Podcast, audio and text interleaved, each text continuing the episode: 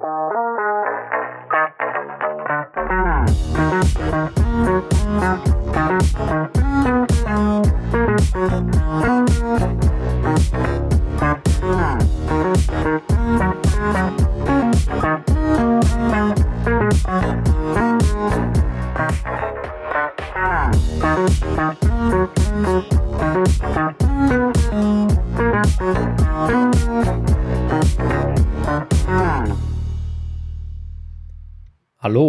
herzlich willkommen zu Folge 117 der Apfelnerds. Hallo zusammen. Guten Abend. Ja, eine neue Woche. Schon wieder eine Hitzeschlacht. neue Folge. Guten Tag. Ja, Gott sei Dank nicht ganz so schlimm. Ne? Also es ist zwar warm, aber wir haben keine, äh, keine 42 Grad oder sowas. Ähm, es ist noch, finde ich, halbwegs erträglich. Also wir haben jetzt hier vielleicht. zumindest laut Apple-Wetter 22 Grad. Und ähm, ich gucke mal gerade, was die Netatmo so erzählt. Die Netatmo sagt 25,5. Und ähm, damit ist es draußen kühler als bei mir drin. Richtig. Das habe ich hier auch. Ich habe 28,5 im, im Raum und draußen 24. Deswegen habe ich das erste Mal, seitdem wir hier, glaube ich, aufzeichnen, das Fenster groß aufgerissen. Mal gucken, ob es dieses Mal etwas lautere Schallbelastungen gibt. Ich versuche, die Mute-Taste zu drücken, aber ähm, ja gut, aber wir, wir haben alle die Fenster offen. Das ist halt eben die Krux. Ich wollte gerade sagen, dass bei mir das selber ist und da hört man auch vielleicht die Nachbarskinder oder, oder irgendwie die Nachbarn, die im Garten sitzen und äh, was auch vollkommen okay ist, aber ich werde auch versuchen, so gut ich kann, mich zu muten.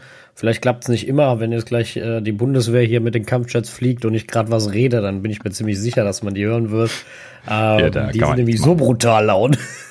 da da machst du gar nichts. aber ja, Ja, gut. Manche Dinge sind nicht zu vermeiden. Naja. ja gut, ich finde, das macht es auch am Ende aus. Ne? Also alles gut. Genau. Also, von daher, äh, ja, Ja. sind wir äh, da in der, in der neuen Folge. Und ähm, ja, womit fangen wir an, Daniel? Das, Ich, komm, ich leite die Folge ein. Ich fange nicht das erste Thema an. ah, ja, gut, okay. Wir, wir Außerdem ist es, außerdem ist es nichts von Minchi Q. Also von daher eh nicht mein Part. Nein, der ist, ich glaube, der macht Urlaub. Nichts von ihm gehört diese Woche. Ja, hoffentlich. hoffentlich macht er Urlaub. Nicht. Warum denn? Ja, dann muss ich nicht ankündigen, den komischen. Also immer noch Horror vor hier. Ja. Ja, Ähm. Horror nicht, aber äh, ich, ich bin ja froh, dass du in den letzten Wochen nicht dran gedacht hast. Das heißt, ich musste auch nicht, äh, musste es auch nicht ansagen, aber alles gut. Ja, gut. Wo du mich dran erinnert hast, nächstes Mal bist du wieder fällig.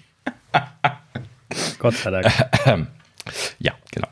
Gut, also, ja, wir, wir fangen an. Erstes Thema, ähm, hier Bloomberg ähm, hat gemeldet, gen genau genommen ist das auch Mark Gurman gewesen, der schreibt ja irgendwie alle, alle großen Apple-Sachen, glaube ich, bei, bei Bloomberg. Aber in diesem Fall lief das nicht unter PowerOn, sondern unter Bloomberg selbst. Ähm, ja, und äh, an der Stelle haben sie gemeldet, ähm, Apple verlangsamt Einstellungen, reduziert Ausgabensteigerung für 2023. So. Ne? Wann haben wir das bei Apple das letzte Mal gehört? Ich glaube, als Steve wieder zurück gewesen ist, oder? Ne? So, glaube, mach mal ja. halblang. Ne? Also, uh, Ja, gut, generell, generell ist ja nicht verkehrt, in die Zukunft zu schauen und zu sagen, okay, langsam, ne? Also äh, man muss jetzt nicht übertreiben. Ähm, wobei natürlich auf der anderen Seite äh, sie genug Kapital haben, aber das hätten sie halt auch nicht, wenn sie, wenn sie schlecht wirtschaften, ne? Also man muss schon, muss schon Ja. gucken. Und Gut, du wirst jetzt nicht, also fangen wir vielleicht mal gerade mit der drohenden Rezession an, weil es ist ja ein Thema, was man jetzt so in den Medien das erste oder andere Mal schon mal gehört hat. Ähm, ne? Also im, im ganzen Valley scheinen wohl äh, auch äh, einschneidende Maßnahmen zu passieren. Es gibt wohl tatsächlich relativ viele arbeitslose Entwickler da auch derzeit, was äh, ein faszinierendes Thema ist. Ne? Also zumindest mehr als bisher. Bisher gab es ja null ne, ähm, arbeitslose Entwickler. Und äh, jetzt derzeit äh, scheint es zumindest Arbeitssuchende zu geben. Und ähm, ja, ich habe jetzt auch kein konkretes Beispiel gehört, aber zumindest so hier von Facebook hatten wir ja auch schon berichtet, dass die äh, einen Einstellungsstopp haben, bis auf in wichtigen Abteilungen und äh, äh ich weiß nicht, Google hatte ich glaube ich noch nicht gehört, aber so, so ein, zwei andere Valley-Firmen äh, hatte man das ja auch schon gehört. Und äh, ja, gut, lange Rede, kurzer Sinn, bei, bei Apple bereitet man sich auch auf eine drohende Rezession vor, wie sie selber gesagt haben.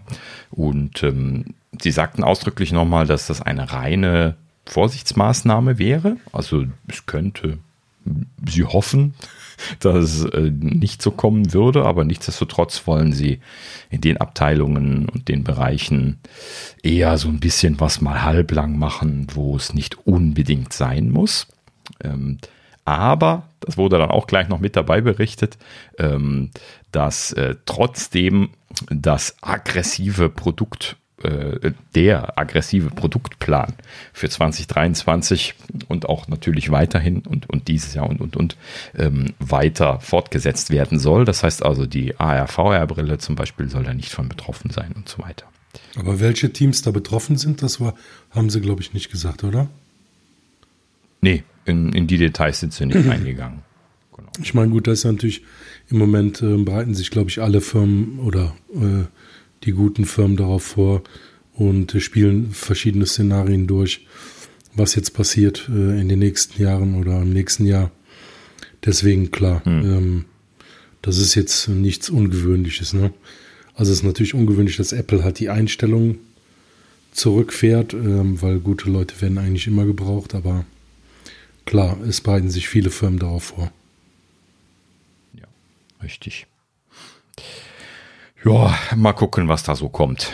Ne? Also man, man hört das ja auch hier in Deutschland, dass verschiedene Firmen sich da irgendwie am Absichern sind. Ich bin ja so ein bisschen was mit Sorgenfalten da mittlerweile unterwegs, weil äh, ich das irgendwie noch nie erlebt habe in meiner Karriere, dass es ein, ein einen angekündigten Downturn gibt, so mehr oder weniger angekündigt. Ne? Mhm. Also dass irgendwie alle sagen so, äh, das wird, wird bergab gehen. Ne? So bei mir in der Firma haben sie jetzt auch irgendwie gerade so Krisenpläne präsentiert und gezeigt, dass sie was sie tun wollen und so kann, kann ich jetzt natürlich nicht drüber sprechen, aber ne, also da ist das zum Beispiel auch Thema gewesen und bei, bei einigen anderen Firmen auch, habe ich gehört. Hm. Also so alles in allem scheinen sich alle so ein bisschen was auf dieses Thema vorzubereiten und äh, ja, komisch. Ob, obwohl halt eben nicht so wirklich spezifisch. Ne? Also es, es ist ja bisher niemand hingegangen, hat gesagt, äh, das und das wird passieren oder so. Es das heißt nur irgendwie allgemeine Rezession, vielleicht halt eben irgendwie noch stärkere Inflation. Das haben wir ja schon das Thema. Ähm, und äh, hm, naja, wird eine spannende Zeit, ne? Also so, so im Allgemeinen die nächsten. Ja, auf jeden Fall. Ja, das nächste Jahr. Das Problem ist, keiner kann in die Zukunft gucken. Ne? Das ist immer so ein bisschen. Äh, es herrscht halt allgemein Unsicherheit am Markt und ähm, ist gerade eine beschissene Zeit. Ne? Also auf der einen Seite kurbelt Krieg immer, immer die Wirtschaft an, auf der anderen Seite ist natürlich so ein so eine Wirtschaftskrieg auch teuer und äh, das kurbelt natürlich die Inflation an und allgemein ne, wie man beim Krieg genau immer so sagt, äh, gewinnen tut im Krieg niemand. Und das ist auch vollkommen richtig. Weiß man halt nicht, wie das weitergeht. Das Ganze kann sich schnell ändern und schnell wieder besser werden. Das Ganze kann aber auch dramatisch schlecht werden. Da ist in hm. beide Richtungen leider alles offen.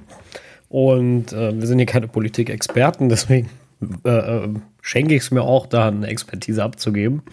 Äh, aber ja. Äh, geschweige denn zu meinen, ich wüsste, was richtig wäre.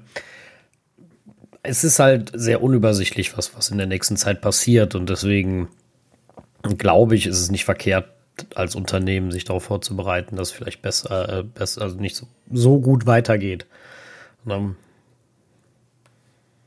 Also wir hatten Corona. Ach ja. Äh, wir haben jetzt äh, den Krieg mit Sanktionen. Ähm, und äh, ich weiß, bei der Autoindustrie fehlen viel Teile, die kriegen ihre Autos nicht zusammengeschraubt, können den Kunden nicht das liefern, was sie bestellen, äh, zum Teil und sowas. Ähm, da ist schon echt viel im Gange. Also das kommt natürlich jetzt zum Teil von Corona äh, noch, weil China sagt, wir machen alles wieder zu und dann kriegen die Autobauer ihre Teile nicht und dann können sie ihren Kunden die Sachen nicht ausliefern. Das ist schon ein Riesenproblem, was, was man momentan hat. Dazu kommen jetzt halt der, der Wirtschaftskrieg bzw. die Sanktionen, die man, die man da verhängt und äh, das Gasproblem, bla bla bla, was, was alles da dran hängt. Aber niemand kann mhm. in die Zukunft gucken, niemand hat die Glaskugel und kann sagen, dann und dann ist vorbei oder das und das wird so und so geschehen. Deswegen ähm, sollte man sich immer auf, auf gewisse Dinge vorbereiten. Mhm. Da sollte man eher was schlechter als was positiver manchmal denken. Ja, genau. Naja, so in, in diesem Sinne hat also Apple das jetzt hier gemacht. Äh, bisschen was Vorsicht walten lassen. Wohl gemerkt, ne? Also sie, sie sind irgendwie nicht am, am Entlassen, sie sind nur äh, weniger Einstellungen am Machen und auch die Ausgabensteigerung am Reduzieren. Ne? Also ihnen geht es schon noch gut. ne? Aber das ist nur so eine, hey komm, wir tun was, äh, Börse. Ich glaube, das Aussage, machen auch die ne? meisten Firmen im Moment so. Also es geht ja nicht um Massenentlassungen oder große, große Stellenabbau in, in vielen Bereichen im Moment, sondern es geht darum zu sagen, wie können wir weiter kalkulieren. Und ähm, also ich rede jetzt nicht von Branchen, die Corona betroffen sind und, und wo sowieso schon schwierig ist im Moment. Klar, ne, gibt es Leute, die da, die da ihre Jobs verloren haben, Gottes Willen. Aber ich denke, äh, bei sowas wie Apple da jetzt macht, geht es einfach darum, ein bisschen Zukunftsplanung und zu sagen, okay, wir wollen jetzt nicht so voll aufs Gas treten, wie es vielleicht geplant war, ne? und Stellen, die jetzt nicht so mhm. mega wichtig sind, werden wir auch nicht weiter äh, erstmal besetzen. Ich glaube, wenn Leute, wie Thorsten gerade sagt, ne, gute Leute, die werden auch immer noch einen Job finden ne, bei Apple. Also da, da mache ich mir keine Sorgen, wenn da eine wichtige Stelle offen ist, werden die Teufel tun und sagen, die besetzen wir nicht. Ja, also. klar. Sie kreieren also, keine neuen und sie werden jetzt auch nicht noch mehr Geld in äh, R&D oder so ausgeben wie letztes Jahr oder so in die Richtung. Ich glaube, alle Firmen äh, stellen die Sachen auf den Prüfstand. Sind die notwendig gerade? Brauchen wir das unbedingt äh, fürs nächste Jahr? Und alles andere wird wahrscheinlich erstmal ein bisschen runtergefahren. Ja. Mhm. Genau. Ist aber, glaube ich, ein ganz normal wirtschaftlicher Schritt im Moment noch. Äh, ja, den Rest, äh, ganz ehrlich, werden wir sehen. Das äh, kann niemand vorher sagen. Ja, okay, gut. So, von dem einen Thema, ja, Übergang von sowas zu einem anderen Thema ist immer schwierig. Wir kommen jetzt einfach zum Teardown des M2 MacBook Airs, was äh, iFixit natürlich erledigt hat. Ähm, Habe ich ein bisschen was reingeschaut, ähm, ähm, bisschen angeschaut, wollte mal gerade hier so ein, zwei Sachen darüber berichten. Gibt ja doch immer so ein paar spannende Titbits, äh, wenn man die Geräte dann mal einmal offen gesehen hat. Also Punkt eins, boah, sind die slick. Ja, also wenn man die aufmacht, das ist ja noch nochmal eine ganze Nummer, Nummer, Nummer geradliniger und durchdesignter wie, äh, wie bei den MacBook Pros, was ich auch selber schon genießen durfte aufzumachen, weil ich Kaffee drüber gekippt habe. Das, ähm, das ist eine Geschichte für ein andermal. Ähm, la, la, la. Ah, ja. okay. Ich, ähm, ich habe gerade an Aufmachen, habe ich irgendwie gerade kurz gedacht, den Deckel zu öffnen. Das habe ich nämlich heute auch einmal gemacht im Apple Store mir die neuen MacBook erstmal so. angeguckt und äh, habe ich, so. hab ich, dann dran gedacht, aber das meintest du gar nicht mit Aufmachen. du, du meinst nee, Aufmachen äh, wirklich, okay, für, für den Teardown, ja. Ja, richtig, genau. Ähm, ja, genau. Also, ähm, äh, was habe ich jetzt für eine komische Kurve gemacht? Also, ähm, Teardown. So, also ähm, M2 MacBook Air iFixit hat ihn sich angeschaut und er, er sieht slick aus, also schön geradlinig, genau da war ich gewesen. Ähm, so, und ähm, äh, letzten Endes also sehr hübsch designt. Ähm, äh, ein bisschen besser reparierbar designt. Also äh, die, die Ports sind jetzt alle so auf separaten Boards und es gibt jetzt so Metallbrackets, die das alles irgendwie so zusammenhalten, äh, wo man da so Schräubchen reinschraubt und die dann so die Platinen rechts und links festhalten. Ähm, schönes neues Design, finde ich. Und äh, ja, ähm, riesengroßer Akku natürlich drunter. Ähm, auch mit Pull-Tabs kann man auch relativ gut entfernen äh, mit ein bisschen Geschick. Und ähm, ja, ähm, interessantes neues Design für die Lautsprecherauslässe. Diese, diese Grille, die es da jetzt oben im Bereich gibt, wo die MacBook äh, Pros zum Beispiel halt eben den, den Lüftungsauslass haben. Da haben sie jetzt so, so runde kleine äh, Grills haben sie die hier im Englischen immer genannt. Äh, ähm, ja, also äh, auf jeden Fall irgendwie so, so ein Design-Element, was das ein bisschen, für, äh, ja, da eine Öffnung letzten Endes vorsieht, damit die Lautsprecher da rauskommen, obwohl da kein Lüfter ist. es ist schwer zu erklären, also, ne, also Lüft, ja, eine Öffnung halt. ne? Also so, so mehrere längliche ähm, längliche Öffnungen, die so nebeneinander stehen.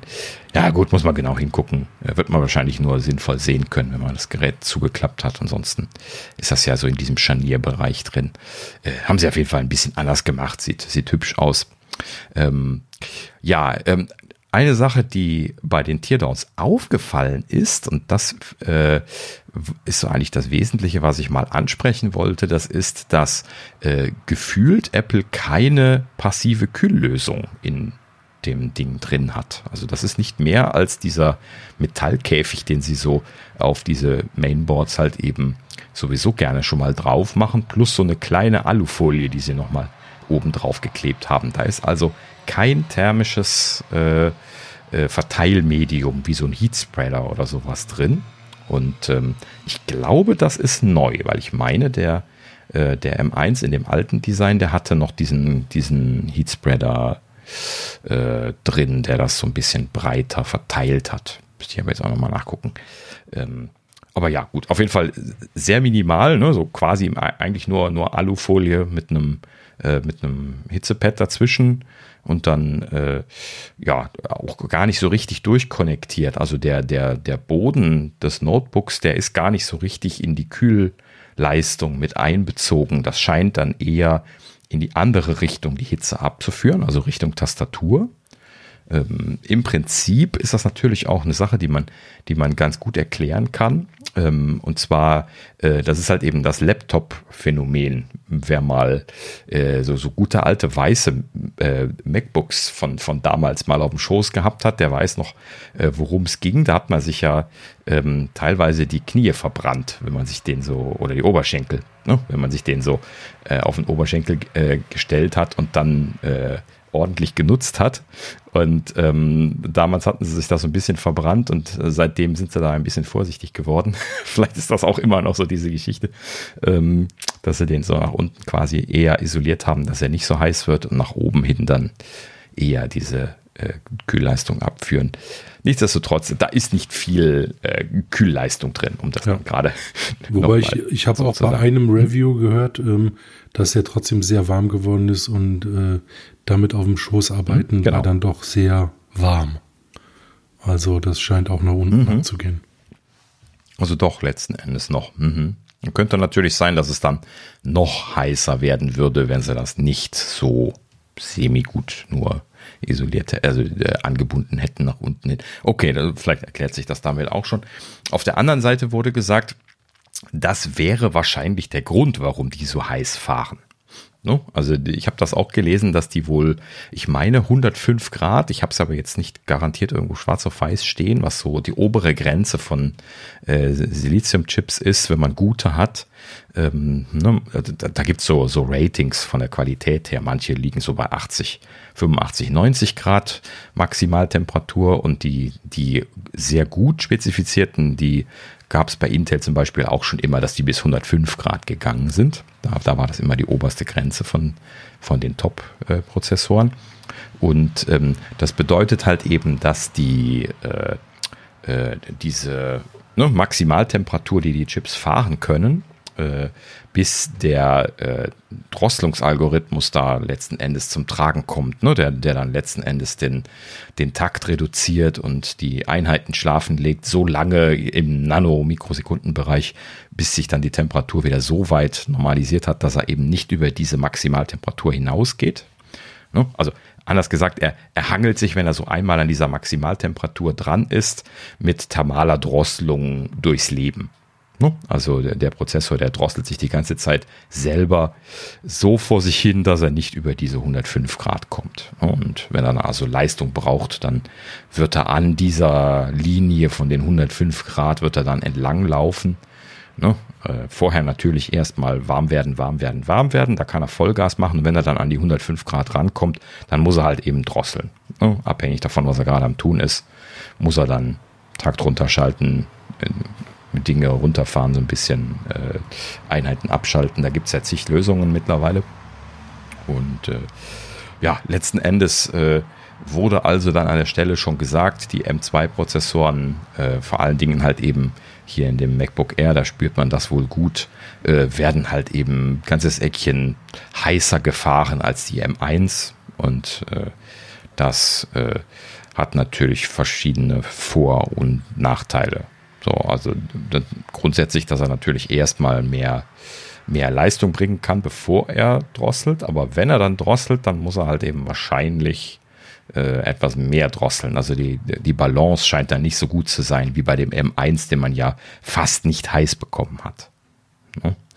Und äh, letzten Endes äh, wird das aber halt eben genau der Kompromiss sein, wo wir auch schon mal drüber gesprochen hatten, als der M2 vorgestellt worden ist. Das ist 25 Prozent mehr Siliziumfläche, ähm, entsprechend mehr Transistoren. Sie haben zusätzlich noch den Takt hochgeschraubt. Das heißt also, das muss schon alles irgendwo noch Energie äh, ableiten, ne? wenn die dann letzten Endes äh, zum Einsatz kommt. Und ja, er scheint ich habe immer noch keine, keine nackten Zahlen gesehen, aber er scheint ja halt eben dann nicht ganz so ein äh, Stromsparwunder zu sein wie der, wie der M1 jetzt im, im Verhältnis. Ne? Dafür aber äh, wohlgemerkt auch eine andere TDP. Äh, ja, ich muss da immer noch schauen. Ich habe noch keine Zahlen gesehen, aber äh, ich nehme mal an, der wird halt eben einfach mehr maximalen Stromverbrauch als 15 Watt haben. Ne? Das ist ja das diese TDP, der, der, äh, die der M1-Prozessor hatte äh, du den halt eben quasi im MacBook Pro mit der aktiven Kühlung ja eigentlich gar nicht äh, zum Heißwerden gekriegt hast, ne? weil er halt eben so wenig TDP hatte. Und jetzt haben sie es halt eben andersrum gemacht, dass er wahrscheinlich mehr TDP hat, also heißer werden kann.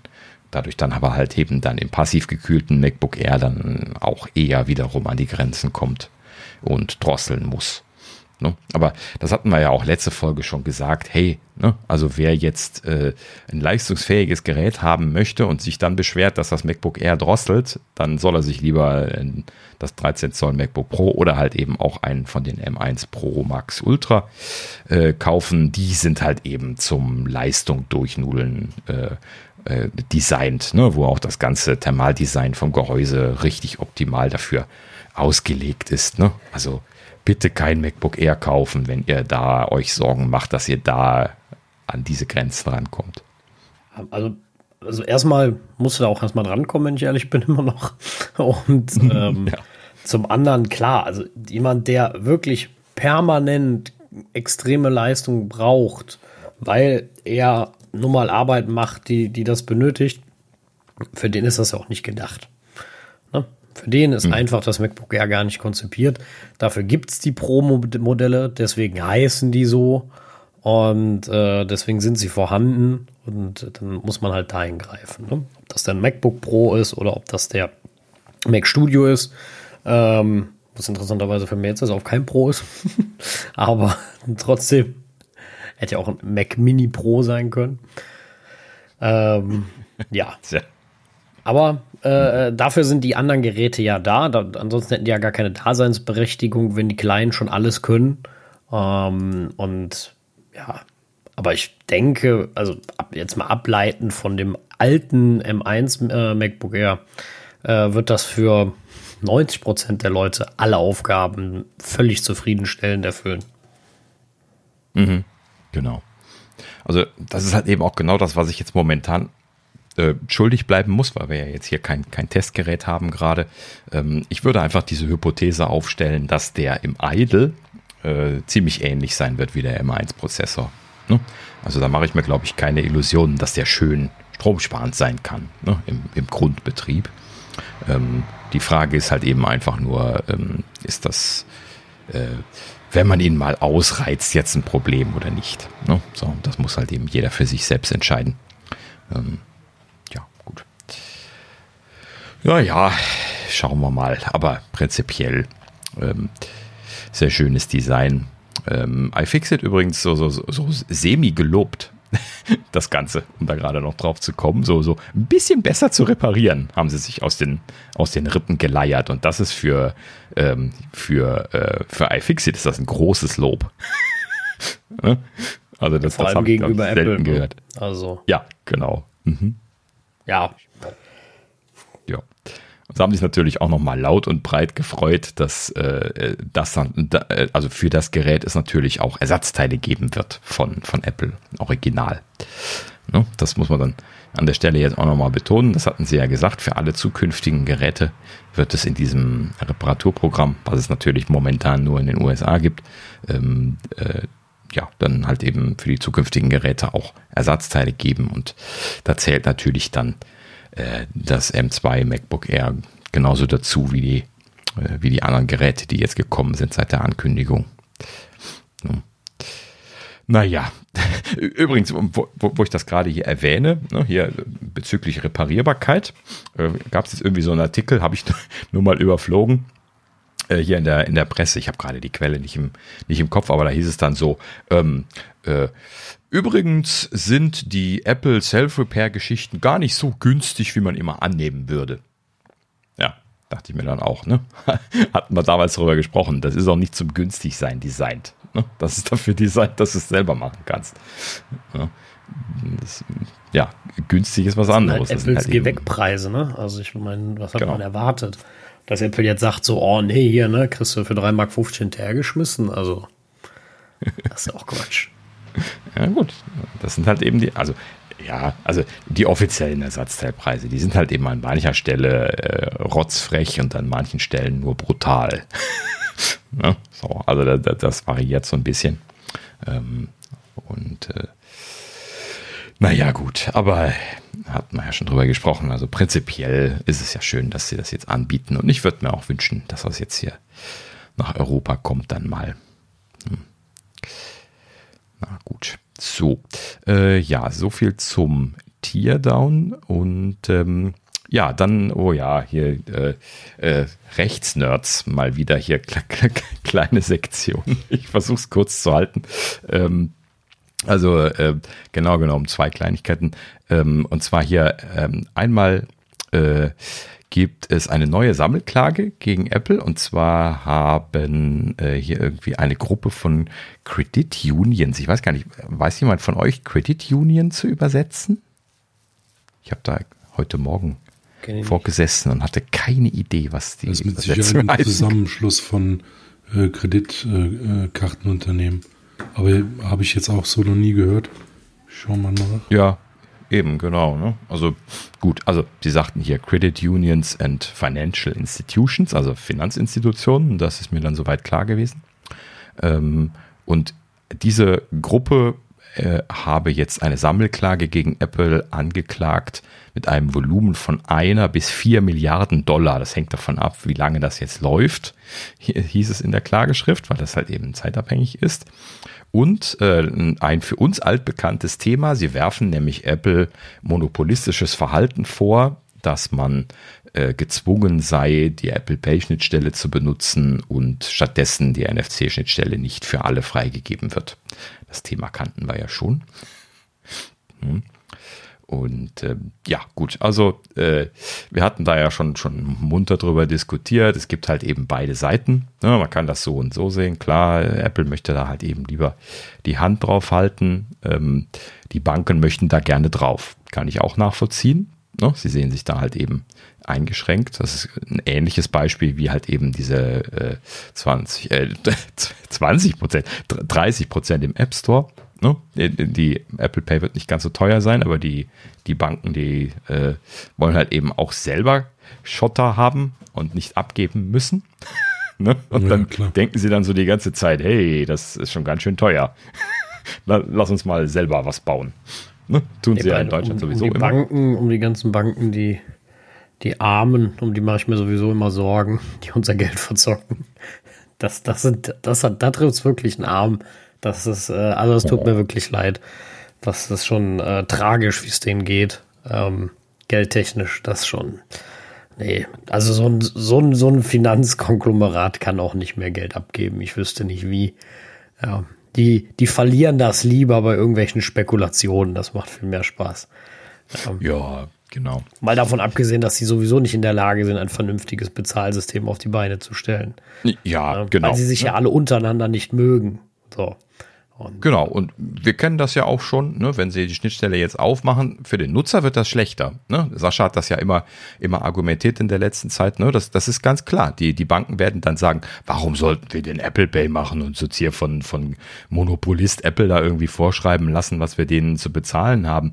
Ne? Dann, dann sagen sie, nö, wir machen kein Apple Pay, hier ist unsere eigene Schnittstelle. Und dann hast du halt eben 25.000 unterschiedliche nicht funktionierende Kack-Banken-Apps, die genau. auf der Schnittstelle sitzen. Ja, die vor allem, die vor allem dann wahrscheinlich auch irgendwie unsicher implementiert sind, wo wieder irgendwas nicht funktioniert und 3000 Mal unzuverlässiger und, und, und, und, und. Das ist doch alles ein Murks. Also, sorry, ich, ich kenne eigentlich quasi keine Bank, die wirklich gut digital kann. Das ist, äh, das versuchen viele, manche machen es auch besser als die anderen, ja. Aber so richtig, wo ich jetzt mal gesagt hätte, boah, habe ich noch nicht gefunden. Auch nicht N26, auch nicht, äh, auch die Ing nicht. Also sehe ich auch äh, äh, die, die, die Ing mag, äh, weil sie alles voll digital haben ähm, irgendwo. Aber da fehlt mir trotzdem noch super viel fürs 21. Jahrhundert. Und mhm. ähm, das, das ist halt immer so der Punkt. Und, und das können die, also zumindest die deutschen Banken nicht, bei ausländischen bin ich jetzt raus. Aber äh, da sehe ich halt auch kein, kein Zahlsystem. Also denkt man mal an dieses, ich weiß gar nicht, ob es das noch gibt, dieses krüppelige Quid von der, von der Sparkasse. Na, das war ja hm, auch so eine, eine Totgeburt. Und das bringt auch nichts, wenn die nicht ein, nicht ein bankübergreifendes, und zwar bankübergreifend für alle Banken, nicht Deutschland, weltweit, äh, ins, ins Leben. Bringt das gar nichts. Was, was willst du denn mit dem Käse, wenn ich dem Daniel jetzt nichts schicken kann, außer normal per Überweisung, was ich auch so kann, ne? aber dann bringt das doch alles nichts. Das ist doch total albern. Ja, genau. Na? Natürlich nicht. Und, äh, sorry, bei, die kriegen ja nicht mal hin, eine vernünftige App zu schreiben, die meisten Banken. Und die, denen soll ich jetzt ein Bezahlsystem anvertrauen? Also bitte. Das ist doch nicht dein Ernst. Also, Im Leben nicht. Wo, wo wir übrigens schon über die äh, Qualität von äh, Banken-Apps am Schimpfen sind. Liebe Sparkasse, ganz mal kurz hier eine offizielle Ansprache und zwar, warum zur Hölle nochmal macht ihr das, dass die Apps bei euch auf den Beta-Versionen der neuen Beta-Betriebssysteme abstürzen, wenn man sie startet? Weil sie keine Ahnung ein, von Softwareentwicklung haben. Nee, nee, das ist ein, das ist ein Sicherheitsfeature. Ja, aber welches Sicherheitsproblem besteht? Also welches größere Sicherheitsproblem bei iOS 16 besteht, was es nicht bei, äh, bei iOS 15 besteht? Nein. Okay, ist gerade total der Krach draußen. Die Bahn, oder wer, wer ist da? Ich glaube, das waren zwei Bahnen gleichzeitig oder sowas. Und ein LKW dabei. So ist das manchmal hier. Ähm, ja, äh, sorry, das muss heute sein. ähm, ja, also ähm, die Sparkasse, ich habe das mal nach, nachgeschaut, beziehungsweise ein, ein Entwicklerkollege hat, äh, hat sich da mal ein bisschen reindebuggt und äh, hat sich das mal angeguckt. Da ist irgendwie so ein SDK drin, ein Sicherheits-SDK, welches verhindern soll, dass da so, so Hacking-Attempts und sowas gemacht werden. Und dieses SDK, das läuft nur auf OS-Versionen, die Ihnen bekannt sind. Und natürlich äh, sind Beta-Versionen ihnen offiziell auf keinen Fall bekannt und deswegen äh, äh, crashen sie dabei. Ja? Ich wäre da jetzt auch noch fein mit, wenn das einfach nur die Überweisungs-App von der Sparkasse ist, die da crashen würde. Aber dass die TAN-App am Crashen ist, ja, das ärgert mich sehr. Ja, gerade als Entwickler, der die ganze Zeit fast drei Viertel des Jahres irgendwie Betas auf seinem Gerät drauf hat und dann quasi eigentlich diese blöde TAN-App nie benutzen kann. Ja, und, und dafür da extra ein anderes Telefon sa- braucht. Da werden die Dullis hier sagen, das gehört auch nicht um Produktivgerät. Ähm, ja, aber ich, ich finde es auch, also wenn man es jetzt zum Beispiel iOS, äh, iOS 15 und 16 vergleicht, ist 16 generell eigentlich sicherer, weil sie den, den, den, äh, weil du diesen ähm, Debug-Mode, nee, nicht Debug-Mode, Developer-Mode explizit nochmal einschalten musst in iOS und sowas. Da haben sie nochmal ein Stück weit was getan und ähm, also ja, das widerspricht sich das in sich zum Teil. Und äh, mal davon nee, abgesehen. Hat, mal davon das hat ja nichts mit dem Developer-Mode zu tun. Also jetzt per se, das, das Sicherheitsgefühl. Nein, nein, nein, das, so das ist mir schon klar. Ne? Aber ich meine damit nur, dass generell die Sicherheit in iOS 16 nochmal nochmal ein Tick besser geworden ist. Das haben sie ja sogar auch beigeschrieben beim Developer-Mode, ja, dass der gut. gewisse Dinge äh, dann einfach nicht mehr zulässt. Aber es ist doch auch, ähm, finde ich, dem Nutzer zu überlassen, auf was er seine App startet, weil sie können zum Beispiel, nehmen wir mal an, es gäbe ein, ähm, ein malicious iOS-System, was jemand installiert hat und sagt, ich installiere jetzt 15.5 äh, und das ist ihnen nicht bekannt. Wie wollen sie denn das validieren? Ja, können eben. Doch, also können da, wir damit die gerade. Version abfragen. Ja, genau. also die, die machen da schon so ein bisschen Spirenzchen, ob das jetzt gejailbreakt ist, das Gerät und so, das ist auch noch mit in dieser Lib drin. Ähm, das, das kann man ja jetzt ja so oder so sehen, aber ne, also ist halt eben ein bisschen blöd, wenn sie da, äh, vor allen Dingen, wenn das auch eine Public Beta ist, dann das nicht unterstützen. Und wenn man sie dann auf Twitter antwittert und sagt, hey, Ed Sparkasse, warum crasht denn eure App? Und fragen die dann zurück, auf welcher OS-Version bist du? Dann sagst du halt eben iOS 16 Beta. Und dann sagen sie, ja, das unterstützen wir auch nicht. Und dann so Rückfrage, ja, warum? Ja, Sicherheit. Das ist dann immer genau die Ausrede. Und das bleibt dann auch so bis zum Release. Ja, knallhart ziehen die das durch. Ne? Sie ignorieren einfach Aber- alles und jeden. Aber ganz ehrlich, das sind halt auch die Gründe, warum die Leute von diesen Standardsparkassen weggehen, keinen Bock mehr darauf haben und sie seit Jahren Kunden verlieren. Das kann ich voll und ganz nachvollziehen. Also ich deswegen bin Ja, ich auch meine, bei keiner. Das jetzt ist, muss man, ist jetzt muss man aber trotzdem mal zur Ehrenrettung der Sparkasse sagen, ähm, und das ist mit Sicherheit nicht nur die Sparkasse, sondern auch andere Unternehmen, ähm, da, da wird die Version halt nicht für irgendwelche Betas ausgelegt und schon äh, bereit gemacht. Klar, dass die intern wahrscheinlich da testen, aber ähm, äh, keine Firma unterstützt Ja. die Beta-Version. Doch. Nee. Also, da, da, Moment, Moment, Moment, Moment, Also, nicht. Also ähm, zumindest kenne ich keine Firma, ähm, die Ja, da groß also- Zeit und Geld investiert. das, das ist jetzt genau der Punkt, ähm, wo, der, wo der Unterschied ist hier. Äh. Sorry, Töchterchen kommt gerade rein. Also ja, offiziell unterstützt natürlich niemand die, die, die Beta-Version direkt. Äh, da stimme ich dir zu. Also darfst du ja offiziell auch gar nicht. Also darfst ja gar nicht in deinen Update-Notes reinschreiben, hier von wegen äh, Support für iOS 16 seitens Apple. Und das ist richtig, aber die meisten, absolut meisten Apps laufen ja ganz normal weiter. Verstehe Solche ich. Breaking Changes gibt es ja. Verstehe ich. Ähm, Aber dass du die App von vornherein crashen lässt und gar völlig unbenutzbar machst, das ist doch kein, äh, kein, kein guter Ansatz. nee, also crashen lassen nicht. Ähm, ich finde schon, da gehört dann eine, eine vernünftige Errormeldung, Warnhinweis. Sie benutzen eine Beta, das ist nicht in unserem System zugelassen. Ähm, äh, da hat der User die Information, die er braucht, dass die Sache nicht unter einer Beta läuft. Und ähm, dass, dass die Banken aus Sicherheitsgründen halt erst die ganzen Versionen verifizieren wollen, mit, dass das auch mit ihrem System vernünftig läuft. Und das werden die auch schon in der Beta-Phase machen, aber halt nur nicht veröffentlichen und für den, äh, äh, für, für den, für die Public Beta zum Beispiel entsprechend schon releasen. Ja, da, Also ich So. sehe das jetzt nicht als, als besonders tragisch. ähm, also, äh, ich wollte das gerade, sorry, ich bin jetzt irgendwie ein bisschen raus, Töchterchen gerade wieder ins Bett gebracht. Ähm, äh, Folgendes, also die, die, Sichtweise ist, ist die Frage an der Stelle. ne? Und ich finde, die Art und Weise, wie du das formuliert hast, hört sich zwar wunderschön nachzuvollziehen an, ist aber genau die falsche Sichtweise. Es geht nicht darum, dass man explizit Betriebssystemvarianten unterstützt. Es geht darum, dass man die Betriebssysteme unterstützt, wo die App drauf läuft. So. Und ähm, letzten Endes, um das gerade mal zur Verdeutlichung zu sagen, die Sparkasse ist die einzige von vielen, vielen Banken-Apps, die ich verwende, die crasht. Mit Absicht. Ne? Also die anderen, die laufen alle. So.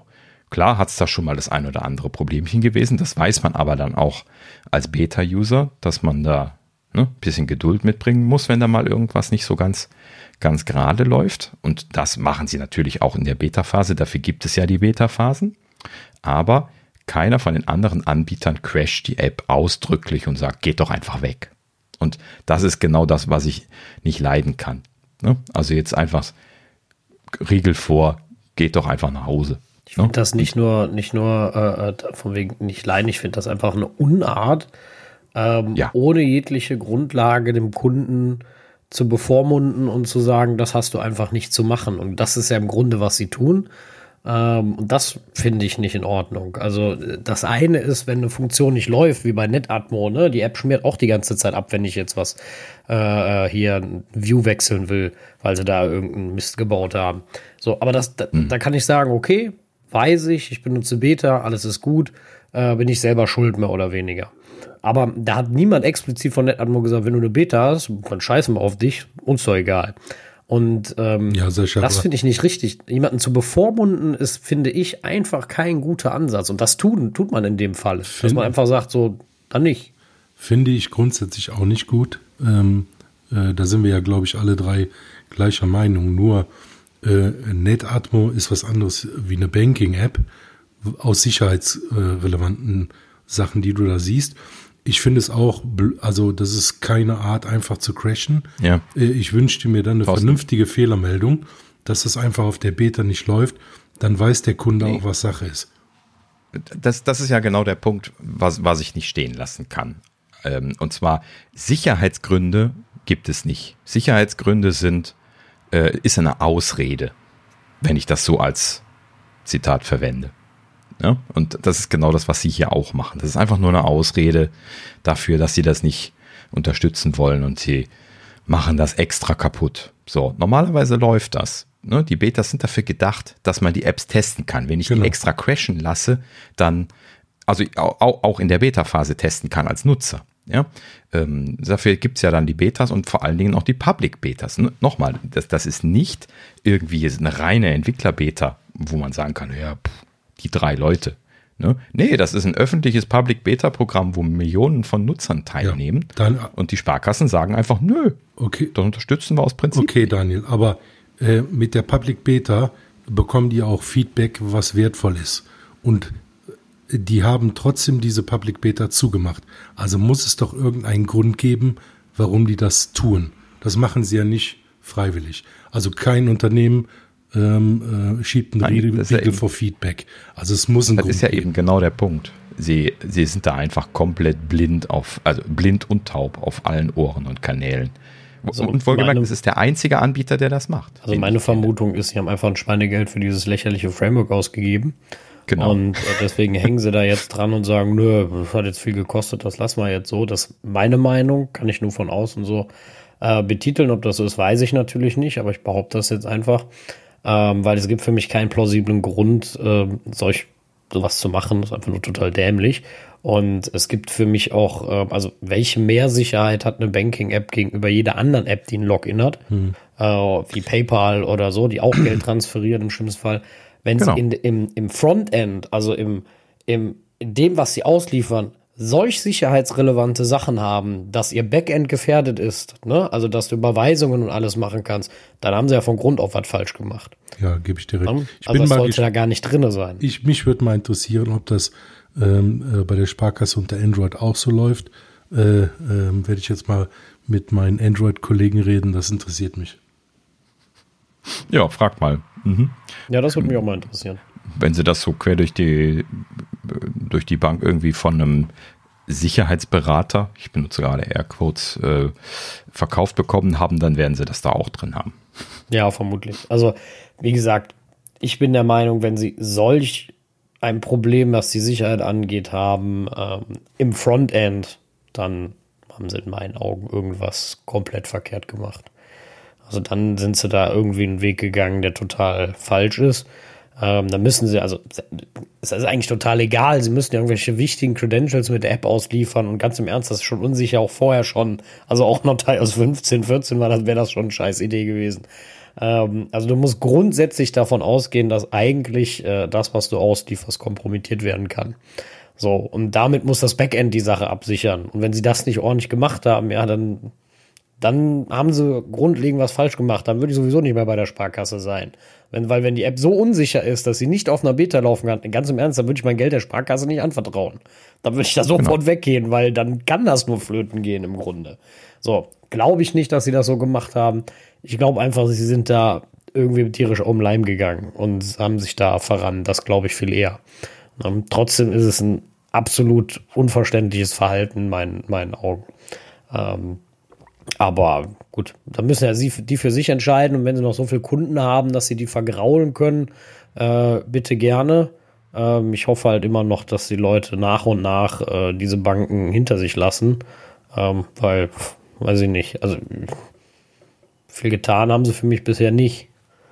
Ja, so, von daher, äh, weiß ich nicht, Service nicht gehabt, groß. Also, ne, also das, das ist ja immer so das, ne? Also, ja, da hast du einen Service-Ansprechpartner irgendwo. Ja, brauche ich aber nicht. Und wenn, dann kann er den Service nicht bieten oder verkauft dir irgendwas, äh, von was, was der Bank mehr bringt als dir, ne? Wenn er, wenn er dich berät, was Anlagenberatung angeht, dann verkaufen sie jetzt nicht das, was gut ist, sondern das, was der Bank am meisten Geld einbringt.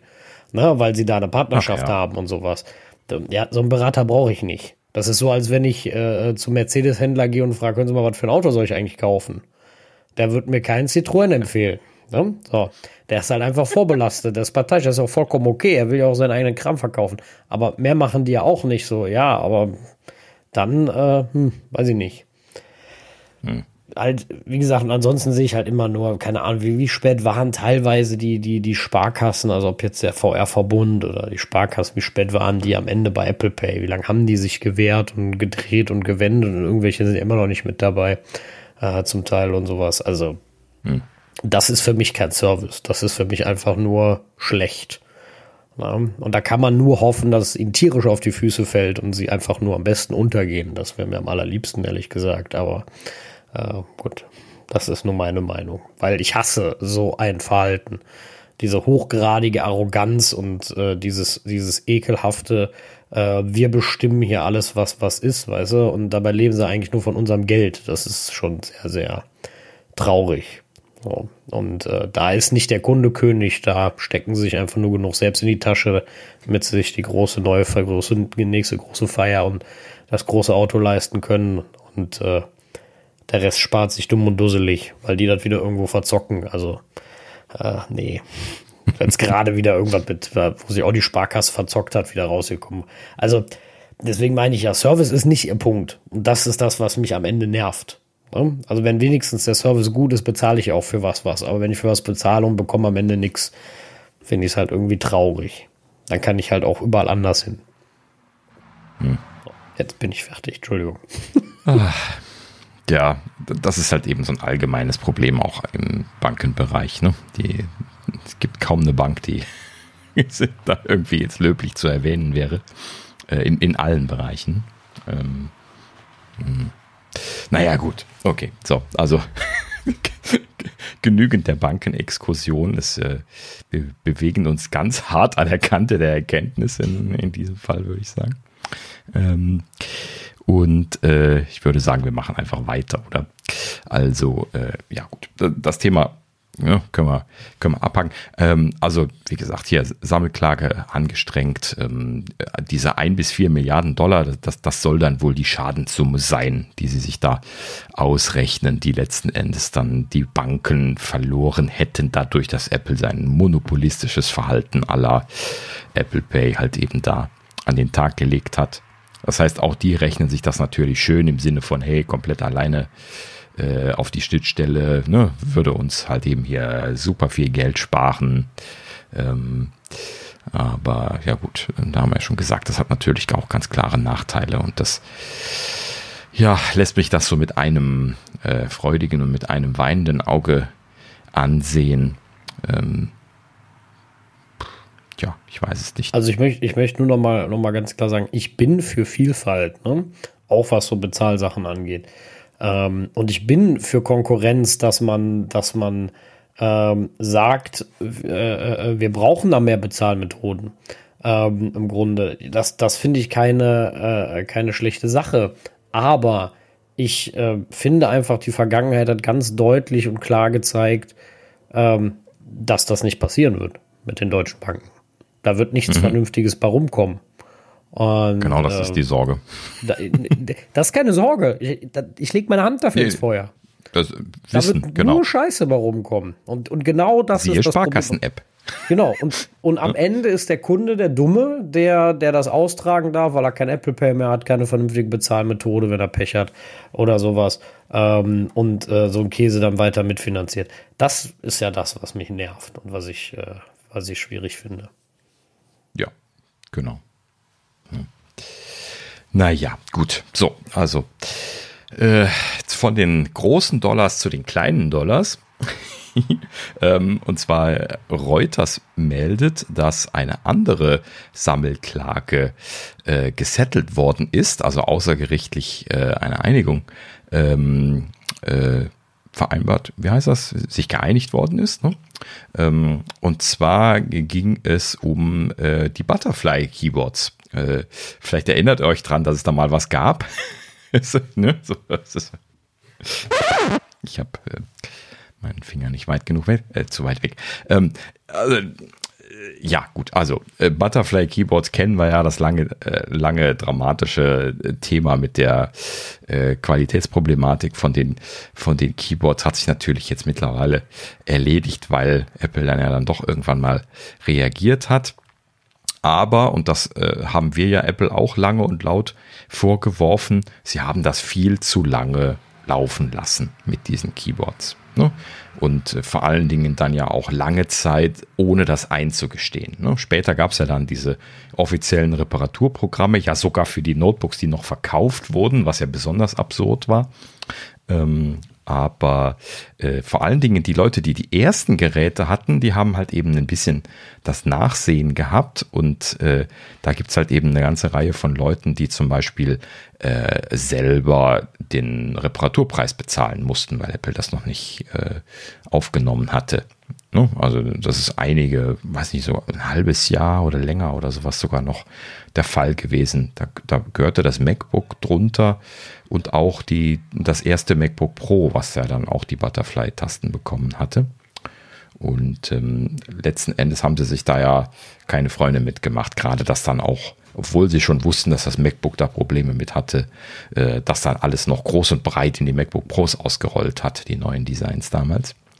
Und ähm, naja, so, und also da haben viele Leute das nicht ersetzt bekommen. Und äh, zweitens, wenn sie es dann später ersetzt haben bei Apple, dann halt eben teilweise auch einfach mehrfach tauschen lassen müssen. Ich habe das ja auch von verschiedenen Leuten gehört, dass sie schon die zweite oder dritte Tastatur drin hatten. Und ähm, gerade Leute, die halt eben viel schreiben, oh Wunder, oh Staune, hatten halt eben dauernd diese Tasten kaputt.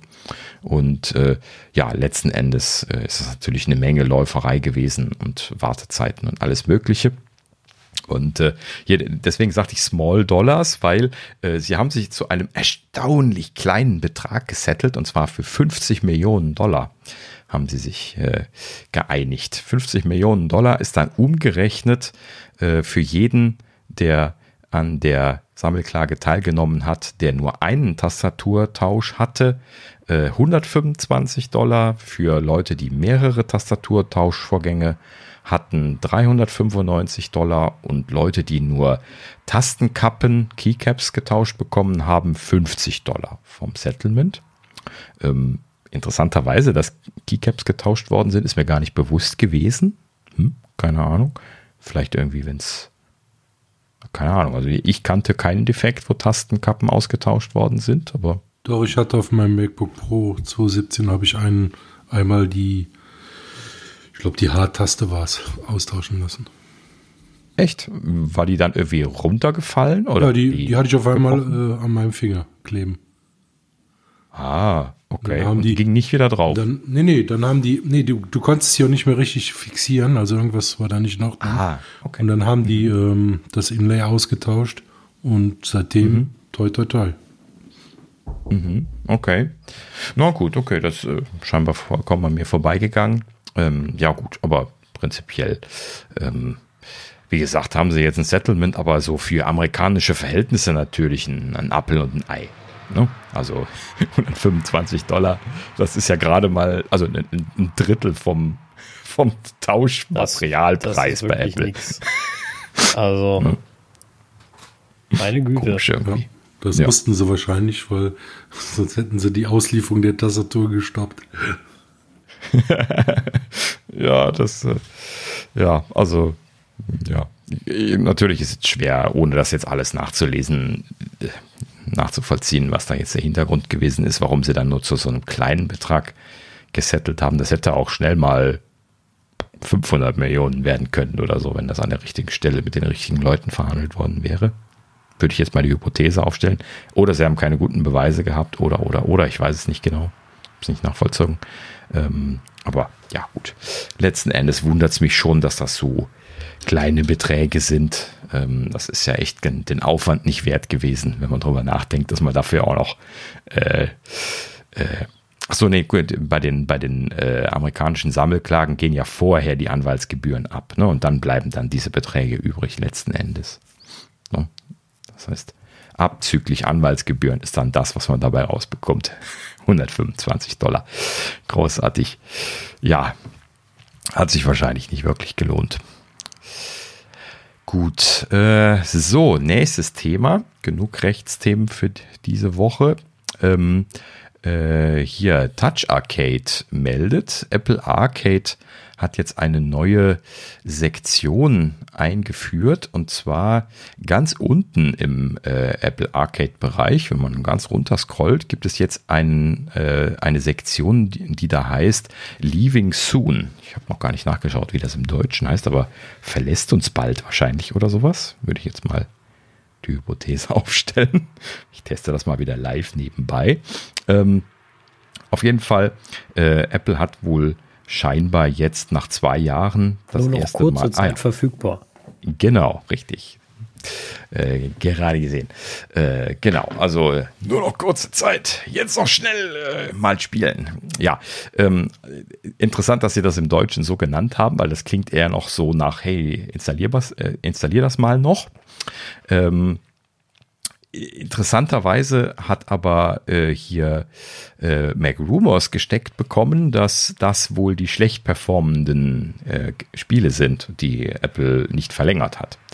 Äh, das ist ja jetzt zwei Jahre alt, ne? also im, im September äh, jährt sich äh, das Jubiläum, dann wird, wird, Apple Arcade zwei Jahre und dann sind wohl die ersten Verträge jetzt äh, fällig gewesen. Also die müssen wohl noch zwei Jahre geschlossen gewesen sein und die haben sie dann jetzt nicht verlängert und wie Mac Rumors gesteckt bekommen hatte, hat Apple die wohl nicht verlängert. So, das sind irgendwie 15 Apps, glaube ich. Die wurden hier auch aufgeführt, aber Lass mich die jetzt nicht alle vorlesen. Ich kenne die sowieso alle nicht. Ist für mich kein Bekanntes dabei gewesen. Ähm, und ähm, ja, also dem, dem Hörensagen nach sollen das Underperformer gewesen sein und deswegen wollen sie sich da wohl von trennen. Und äh, im Prinzip macht das ja auch Sinn für so einen Dienst. Ne? Die schlecht, laufenden Sachen schmeißen sie raus. Das gibt dann Luft für, für neue, frische Sachen, die man wieder oben drauf packen kann. Ne? So als Grundidee ja eigentlich ganz gut.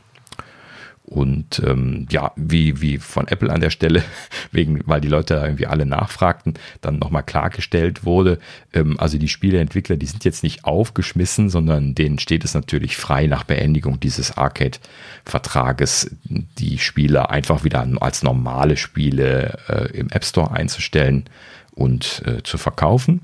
Äh, ne? Ob jetzt halt eben per Purchase oder In-App Purchase sei dann dahingestellt. Ähm, aber äh, ja, gut, aus Arcade sind sie dann halt eben draußen.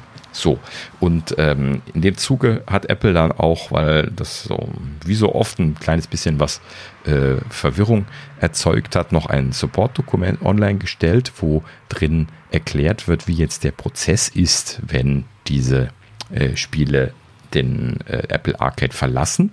Und zwar ist das dann so, dass äh, das zweischichtig ist. Erstmal wird quasi abgeschaltet, dass man die Spiele noch installieren kann. Dann äh, laufen sie für mindestens zwei Wochen weiter, wie in dem Support-Dokument geschrieben wird. Und äh, letzten Endes dann halt eben nach den mindestens zwei Wochen werden sie dann auch endgültig abgeschaltet. Das heißt, wenn man die App dann startet, kommt dann eine äh, nicht mehr verfügbar oder no longer available Mitteilung. Das heißt also anders als bei regulären App Store Spielen haben die Apple Arcade-Titel alle ein Verfallsdatum. No, kann man im Prinzip sagen, wenn die rausfliegen, dann ist es vorbei damit. Aber gut, es ist ein Abo und äh, es ist fließender Content, äh, Content ne? also der, der durchläuft. Ähm, irgendwo müssen sie sich das natürlich dann auch rausnehmen, dass dann diese Spiele dann irgendwann zugemacht werden. Ne? Ja. Gut, ja. Sonst noch was? sozusagen. Kann man mal, kann man mal machen, ne? Ja, gut. Ja, gut, ich denke aber, das ist auch was anderes als bei, bei, bei TV Plus oder so, ähm, wo es ja ihr eigener, eigenproduzierter Content ist, wo, diese, wo sie die Rechte dran halten. Und ähm, ich glaube, das ist da nochmal ein bisschen was anderes. Ja, Dass sie genau. natürlich nicht weiter für Spiele zahlen wollen, die, die, die jetzt keiner haben wollte. Nachvollziehbar, denke ich mal. Mhm. Ich glaube aber nicht, dass das auf TV Plus äh, zu beziehen sein wird. Also ich wollte es jetzt erst mit Netflix vergleichen, deswegen komme ich drauf. Ähm, aber äh, ja, es, es ist halt nicht so wirklich dasselbe, glaube ich. Mhm. Ja, gut, ist schon was anderes. Also so diese bei den bei den Streaming-Anbietern, also jetzt vor allen Dingen Video, ist es halt eben so, dass die ja jetzt so traditionell so auch diese Back-Catalogs haben. Ähm, interessanterweise ja in Deutschland nicht, weil da die ganzen Fernsehsender, die privaten, noch auf den Rechten sitzen. Ähm, aber in Amerika ist das ja ganz stark so. Ne? Hier Netflix und Amazon, die haben diese ganzen alten Sachen aus den ne, 70er, 80er, 90er, 2000er Jahren äh, mit im Katalog drin. Und die äh, schächern, äh, schachern sich die auch munter immer hin und her. Ne? Ich gucke dann immer ab und an mal nach, wer jetzt gerade hier den guten alten Columbo hat zum Beispiel. ne? Das ist da auch schon immer von, von Amazon zu, äh, äh, zu, zu Netflix und zurückgewandert. Und äh, naja gut, aber irgendwo ist es letzten Endes immer. Und äh, aber auch bei denen wiederum interessant, dass die scheinbar doch immer exklusiv verkauft werden. ne? Diese Back-Catalog-Geschichten immer noch, was ich immer interessant finde. Also ich würde die ja einfach günstig an alle verkaufen. ja, weiß nicht, ob das letzten Endes die bessere Strategie ist oder ob ich bloß dumm bin. Aber äh, ja, gute gut, Frage, ähm, ob das hilft. Das weiß ich auch nicht. ja, gut, ich weiß nicht. Müsste man mal durchrechnen. Ähm, ja, gut, aber ich stelle mir das immer so vor. Das müsste doch im Prinzip eigentlich äh, günstig sein. Aber das hängt natürlich davon ab, wie, wie man das bezahlt bekommt. Ne? Äh, das wäre eine, eine spannende Frage, ob diese Back-Catalog-Geschichten, ob die so Einmalpreise haben oder ob die so Streaming-Preise haben, so wie die Künstler bei Apple Music zum Beispiel. Ne? Also wenn die jetzt irgendwie ne, ihren Titel, ne, hier gute alte Michael Jackson, ne, hier äh, Smooth Criminal wird eine Milliarde Mal im Jahr gehört, ne, da verdient er sich immer noch dumm und dämlich mit, auch im Grab. Ja, und äh, in diesem Sinne, äh, ne, das ist halt eben einzeln abgerechnet, macht halt eben die Summe. Ne? Und äh, das wäre halt eben mal, mal interessant zu sehen, ob da so ein, äh, ne, hier halt eben so ein, so ein Columbo oder so ein, so ein Knight Rider oder sowas, ne? ob, äh, ob die irgendwie quasi so einzeln abgerechnet werden oder ob das so ein Bulk-Paket ist, wo man da einfach nur, man kauft das für eine Million und hat das dann für drei Jahre oder sowas, keine Ahnung. Das, das würde ich auch gerne mal wissen. ja, ja Gut. das ist eine gute Frage. Also hm. Knight Rider äh, gucke ich auch immer noch gern, genau wie das A-Team. ja, ja so, so, so, Serien, die, die kann ich nicht, kann ich nicht äh, zu viel gucken. Mhm. Aber ähm, A-Team Airwolf habe ich letztlich noch mal geschaut. Oh, Gab's ja. das habe ich, äh, das hab ich nicht so Amazon. gerne geguckt. Also ich, ich habe das mhm. nicht so gern gehört. Ich war da wirklich so voll beim A-Team. Also nichts geht über Hannibal. Ja, natürlich, und, äh, klar. Also die, bei mir damals auch, A, also Knight Rider und A-Team. Bei mir war das, glaube ich, so in der Reihenfolge. Und dann Kampfstein Galactica noch. Das, das war ja auch. Und Cold Seavers. Larsen. Genau, Cold Seavers war natürlich auch legendär. Das war halt eben das klassische RTL-Wochenendprogramm. Äh, und, und, Baywatch. Baywatch. Ja, Baywatch ist das nicht so meins später. gewesen. Nee. Das, das war so, für mich war das immer noch äh, hier Michael Knight, äh, der komisch am Strand in der Gegend rumhops. Das hat nie gepasst. so, seltsame Geschichte, wenn man da die so reinwächst. Es ging doch um die ja, Frauen. gut, klar. Dann hast ging du schnell vergessen. Ist mir, schon, ist mir schon klar. Aber trotzdem immer wieder so ein kleines WTF. Ja, das stimmt. Ja, mein Gott, ich bin in einer Zeit aufgewachsen, wo man die in über Übermenschengröße an der Wand hängen hatte hier, Pam. Ne? Im, natürlich im Swimsuit von, von der Serie und so. Ne? Also so bin ich aufgewachsen. Also ich hatte sie nicht so an der Wand hängen. so, aber ich verrate jetzt nicht, wer sie an, äh, natürlich. an der Wand hängen hatte. Waren immer die anderen. Mhm. Natürlich. Der Playboy war auch von meinem Bruder. Ich hatte zwar keinen, aber.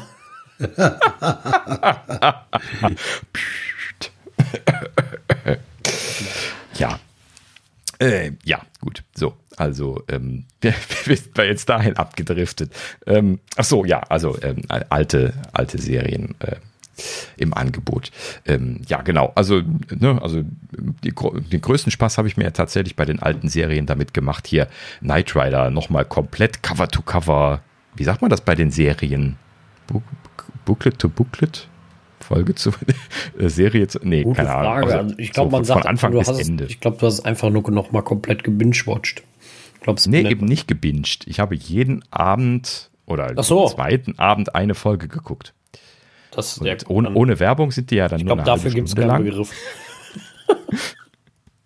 ja, keine Ahnung, auf jeden Fall. Das hat mir eine Menge Spaß gemacht, einfach diese, äh, diese Knight Rider äh, Folgen alle nochmal durchzugucken und vor allen Dingen halt eben dann immer zurückzuspulen, wenn sie dann so die, die die Sprünge gemacht haben und so und sich das dann nochmal anzugucken, so äh, wie halt eben dann in dieser Szene dann gerade der, äh, der, der Trans M halt eben so aufschlägt und sich total die Nase verbiegt und dann schneiden sie so einen Augenblick zu spät und dann ist wieder alles in Ordnung. ne? Solche Geschichten. Das waren immer also, die geilsten Szenen, auch beim genau. A-Team. Der springt, der Bus, startet, fliegt, hat ganz andere Felgen.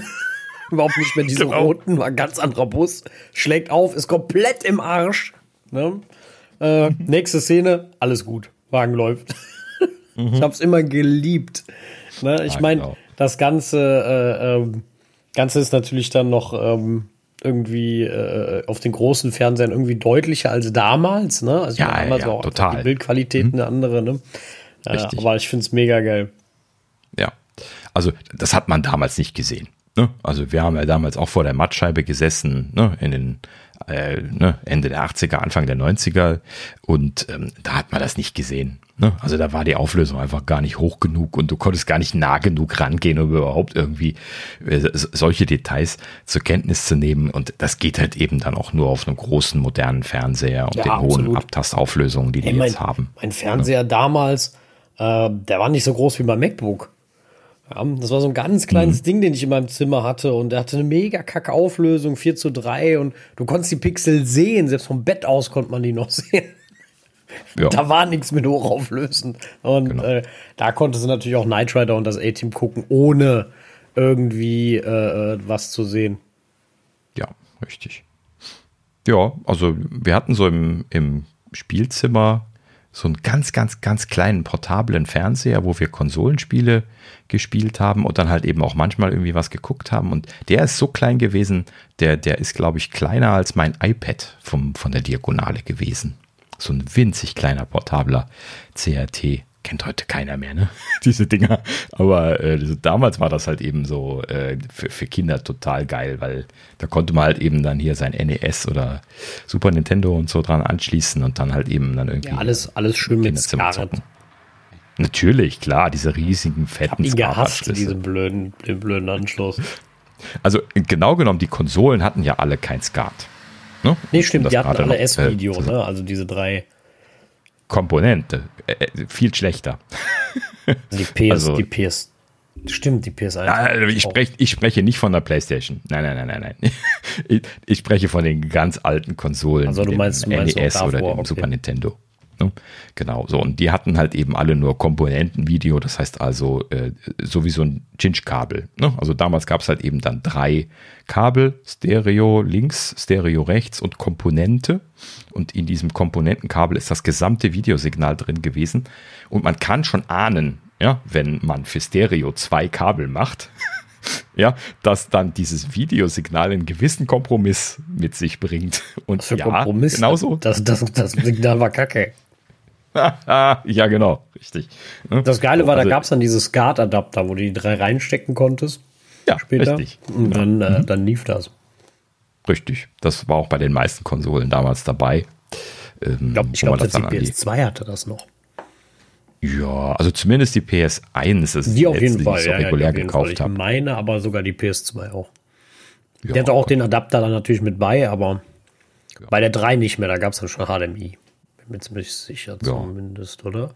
Ja, auf jeden Fall. Ja. Also gerade auch. Kann aber gut sein, dass die auch dann schon S-Video hatten. Ich meine, so ab PlayStation war ja auch so die Zeit, wo das schon in Richtung höher auflösend ging und so. Müsste ich jetzt mal nachgucken. Aber es war immer noch nur äh, ein gelber, ein roter und ein weißer. Ein gelber, ein roter und ein weißer. Achso, ja, also die, die klassischen drei Chinch. Okay, ja gut. Aber oft haben die ja auch zwei unterschiedliche Ausgänge gehabt. Ne? Also zum Beispiel, dass man halt eben über so ein Multiport oder sowas, so war das bei Nintendo dann ja oft, äh, dann so ein, so ein richtiges Skat rausbekommen hat. Skat ist ja in dem Sinne dann das Vernünftige gewesen, auch wenn der Stecker grässlich war. Ne? Aber da ist halt eben ja dann ähm, also wenn es ordentlich belegt war, man konnte da auch einfach nur Komponentenvideo und Stereo durchschleusen, ähm, aber äh, da konnte man halt eben auch hier RGB oder CMYK äh, ne, Kanal separiert durchleiten mit ordentlicher Qualität. Und deswegen ist ja dann auch SCART damals so das Ding der Wahl gewesen für Also die drei äh, Videorekorder und so. HDMI, ja. Mhm. Das ist dann schon die Digitalzeit gewesen. Ja, gut, die, die konnte ja auch Blu-Rays schon, ne? Da musst du natürlich auch mehr Daten durchkriegen. Aber die zwei habe ich jetzt gerade nochmal aufgerufen. Also die hatte wirklich hier ihren proprietären Anschluss an sich selber. Dann die drei Kabel, ne? Äh, weiß, rot und gelb. Was du Ganze natürlich dann auch, also die Komponente ganz normal, die du natürlich dann auf SCART umwandeln konntest.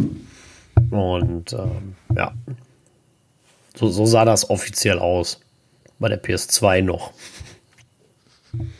Ja, genau. Und dann kam halt eben dann der Switch zum, zum Volldigitalen, was natürlich auch ein absoluter Segen war, weil man halt eben vorher alles immer hin und her konvertiert hat. Das ist ja auch Wahnsinn gewesen. Ne? Äh, es gab da ja noch Zeiten, wo dann schon so die ersten digitalen CRTs kamen, wo noch keine äh, LCD-Panels oder sowas groß im Einsatz waren und dann äh, hatten die aber dann ja schon digitale Ansteuerung. Das heißt also, man hatte dann seinen äh, digitalen Rechner, zum Beispiel auch beim PC, dann hat man dann das VGA-Kabel gehabt, hat also erstmal von digital auf analog gewandelt, um es dann analog, übrigens die schlechteste Variante, dann durchs Kabel zu bringen und äh, dann wieder im äh, Monitor wieder analog zu digital zu konvertieren, um dann eine äh, digitale Darstellung äh, Darstellungsprozessierung zu machen. Das heißt also, man hat alle schlechten äh, äh, Konvertierungsphasen mitgenommen, die man nur mitnehmen konnte und hat natürlich super schlechte Bilder gehabt. Also, wenn man das vergleicht mit heutigen Bildern, ist es immer noch Wahnsinn, wie schlecht damals die Bilder einfach alle gewesen sind. Das war und, äh, unglaublich ja. schlecht. Ja, ja. Das kannst du ja von heute. Ich gucke ja manchmal alte Formel 1 Rennen, ne? Da haben wir zum Schumi noch gefahren, das habe ich schon tausendmal erzählt. Ja. Das Bild ist so scheißen schlecht wenn ich mir das heute angucke, dann denke ich mir immer nur so, wie konnten wir das früher gucken? Das ist mega hm. schlecht. Weißt du, also da setzt das Bild aus, wenn die Onboard-Kameras da sind. Das ist grützelig ohne Ende. Wenn es regnet, wird es noch viel schlimmer. Also ein unglaublich schlechtes Bild. Natürlich nochmal doppelt mhm. schlecht, weil du es auf hochauflösenden Fernsehern siehst. Das ist nämlich genau der Unterschied. Wenn, es, wenn der Bildschirm nicht so hochauflösend ist, hast du ja nicht die Pixelanzahl, die sich wiederholt so oft. Und ähm, aber trotzdem, äh, wenn man das natürlich zu heute vergleicht, war das damals schon echt wahnsinnig schlecht. Also wirklich unterirdisch schlecht. Genau. Da, da, muss man jetzt auch noch zwei Sachen unterscheiden, du das schon erwähnst. Ne? Also ähm, Formel 1 ist zum Beispiel so ein klassisches Ding, was halt eben als Fernseh-Live-Übertragung gelaufen ist, so wie auch Fußball zum Beispiel und so. Ne? Und die haben halt immer das Problem, dass die ähm, keine Reserve haben. Ne? Ein Kinofilm, wenn ich den jetzt auf äh, Celluloid aufgenommen habe, ne, auf, äh, auf Film, die sind ja äh, sehr, sehr hochauflösend von dieser Körnigkeit, mit der die ja dann physisch quasi das Bild produzieren auf so einem analogen Film. Und weil die so hochauflösend sind, diese analogen Filme, ist das quasi auch kein Problem gewesen, zum Beispiel halt eben in 4K das nochmal abzutasten, wenn man das dann jetzt hier für, für Blu-ray und moderne Fernseher nochmal abgetastet hat. Ne? Deswegen bekommt man auch äh, ein wunderschönes, äh, ne, neu abgetastetes Star Wars in 4K. Ähm, natürlich mit den klassischen Problemen, die sie damals hatten. Also, dass zum Beispiel die CG-Effekte mittlerweile ein bisschen angestaubt aussehen und man das auch so ein bisschen ahnen kann, gerade wegen der Auflösung und so. Ne? Deswegen haben sie das ja auch dann zum Teil nachgearbeitet und diese Geschichten alle. Ähm, Und ähm, ja, aber letzten Endes, da haben sie halt eben die Kapazität gehabt. Ne? Sie konnten einfach den Film neu abtasten und haben dann die hohe Auflösung gehabt, weil auf dem Film diese, diese Kapazität drauf war. Bei den Formel 1 Rennen ist das aber nicht so gewesen. Die haben die ja live fürs Fernsehen übertragen und keiner hat da jetzt irgendwie den Bedarf gehabt, das irgendwo auf Celluloid 35 Millimeter oder sowas aufzunehmen.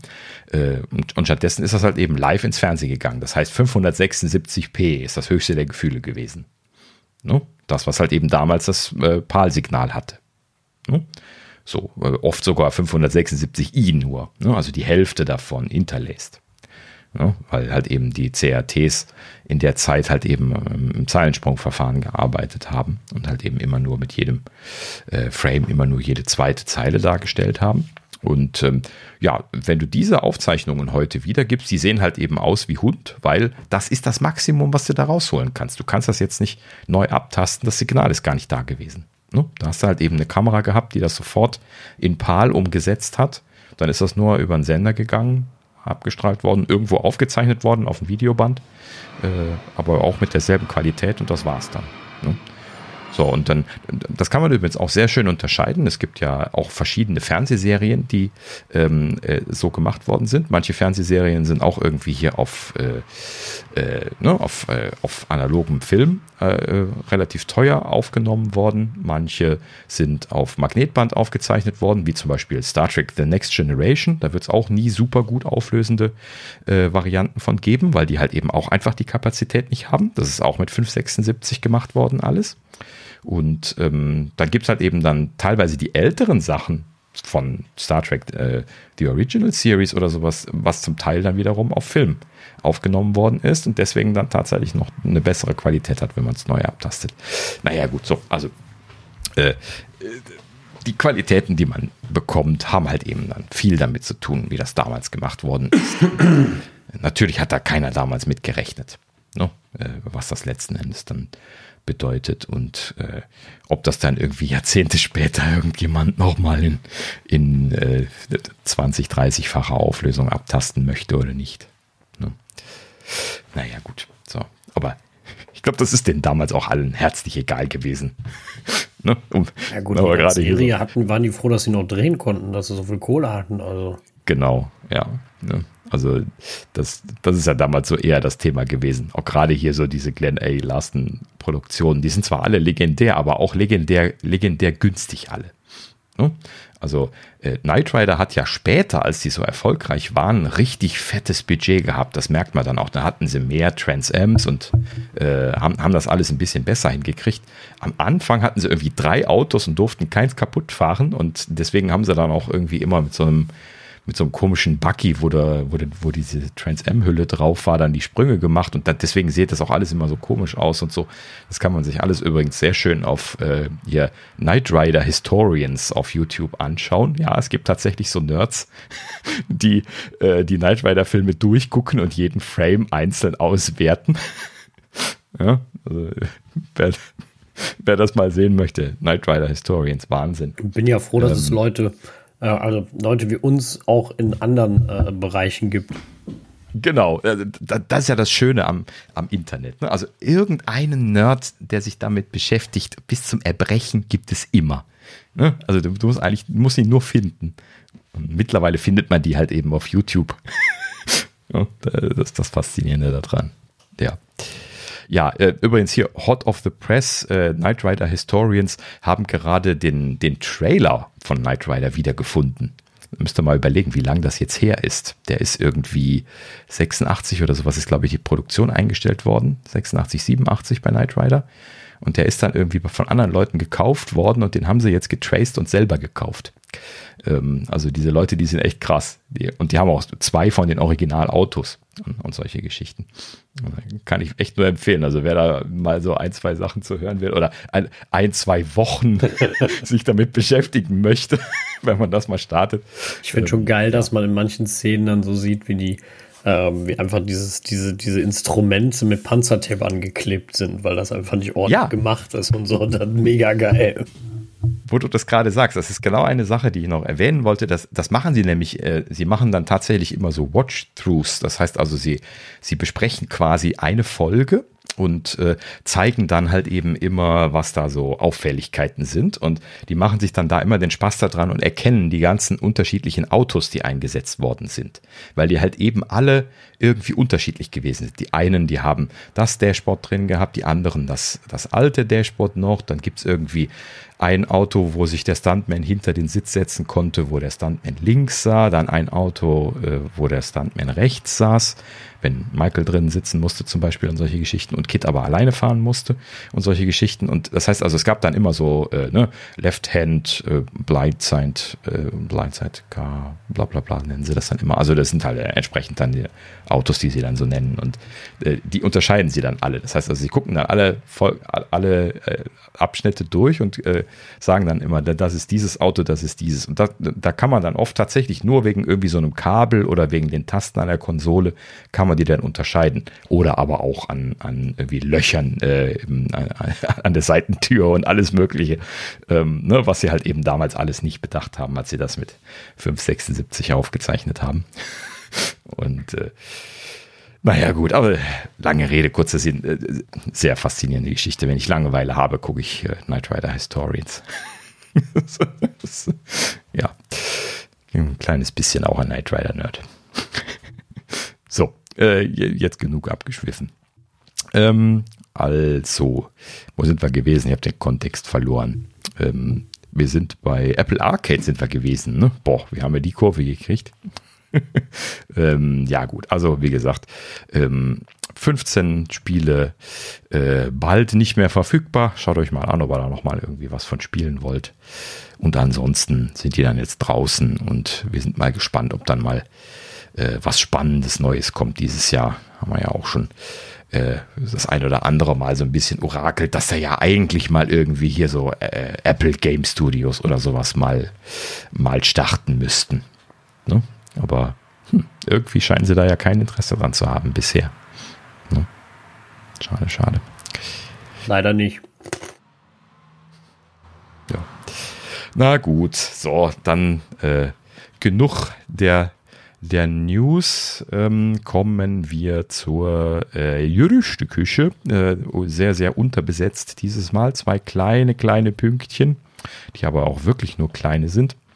Ähm, Einmal Mark Gurman natürlich, ähm, der sich auch was aus den Fingern saugen musste für seinen Power On Newsletter. Er hat nochmal das Apple Watch Pro, Pro in Anführungsstrichen, äh, Thema nochmal aufgewärmt und hat gesagt, ähm, hier die, äh, diese extra große Variante, die jetzt neu dazukommt, soll ein All-New Design, das ist jetzt Zitat von ihm, ähm, ein, äh, ja, äh, ja, All-New Design bekommen. So, und letzten Endes ähm, äh, trotzdem gleich aussehen. So.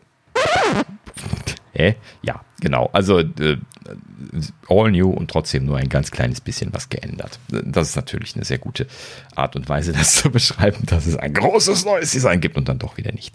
Ich glaube, er saugt sich das so ein bisschen was aus den Fingern und versucht da irgendwie gerade eine Nachricht draus zu machen. Ähm, ja, also lange Rede, kurzer Sinn. Äh, die neue Apple Watch wird nicht rund, das nehmen wir mit und ansonsten soll sie wohl ähnlich aussehen, aber ein bisschen abgewandelt. Das ist ja genauso, wie wir eigentlich letztes Jahr schon hatten, ne, vom Gerücht her. Vor der letzten ja, Keynote ja. oder so. Hast du eigentlich recht, genau, da hieß es das auch schon so ein bisschen. Mhm, stimmt. Ah, ja, gut. Ähm, so, und dann gleich Nächstes Thema hier, Digitimes berichtet, ähm, dass alle iPhones 14 dieses Jahr 6 GB RAM bekommen sollen.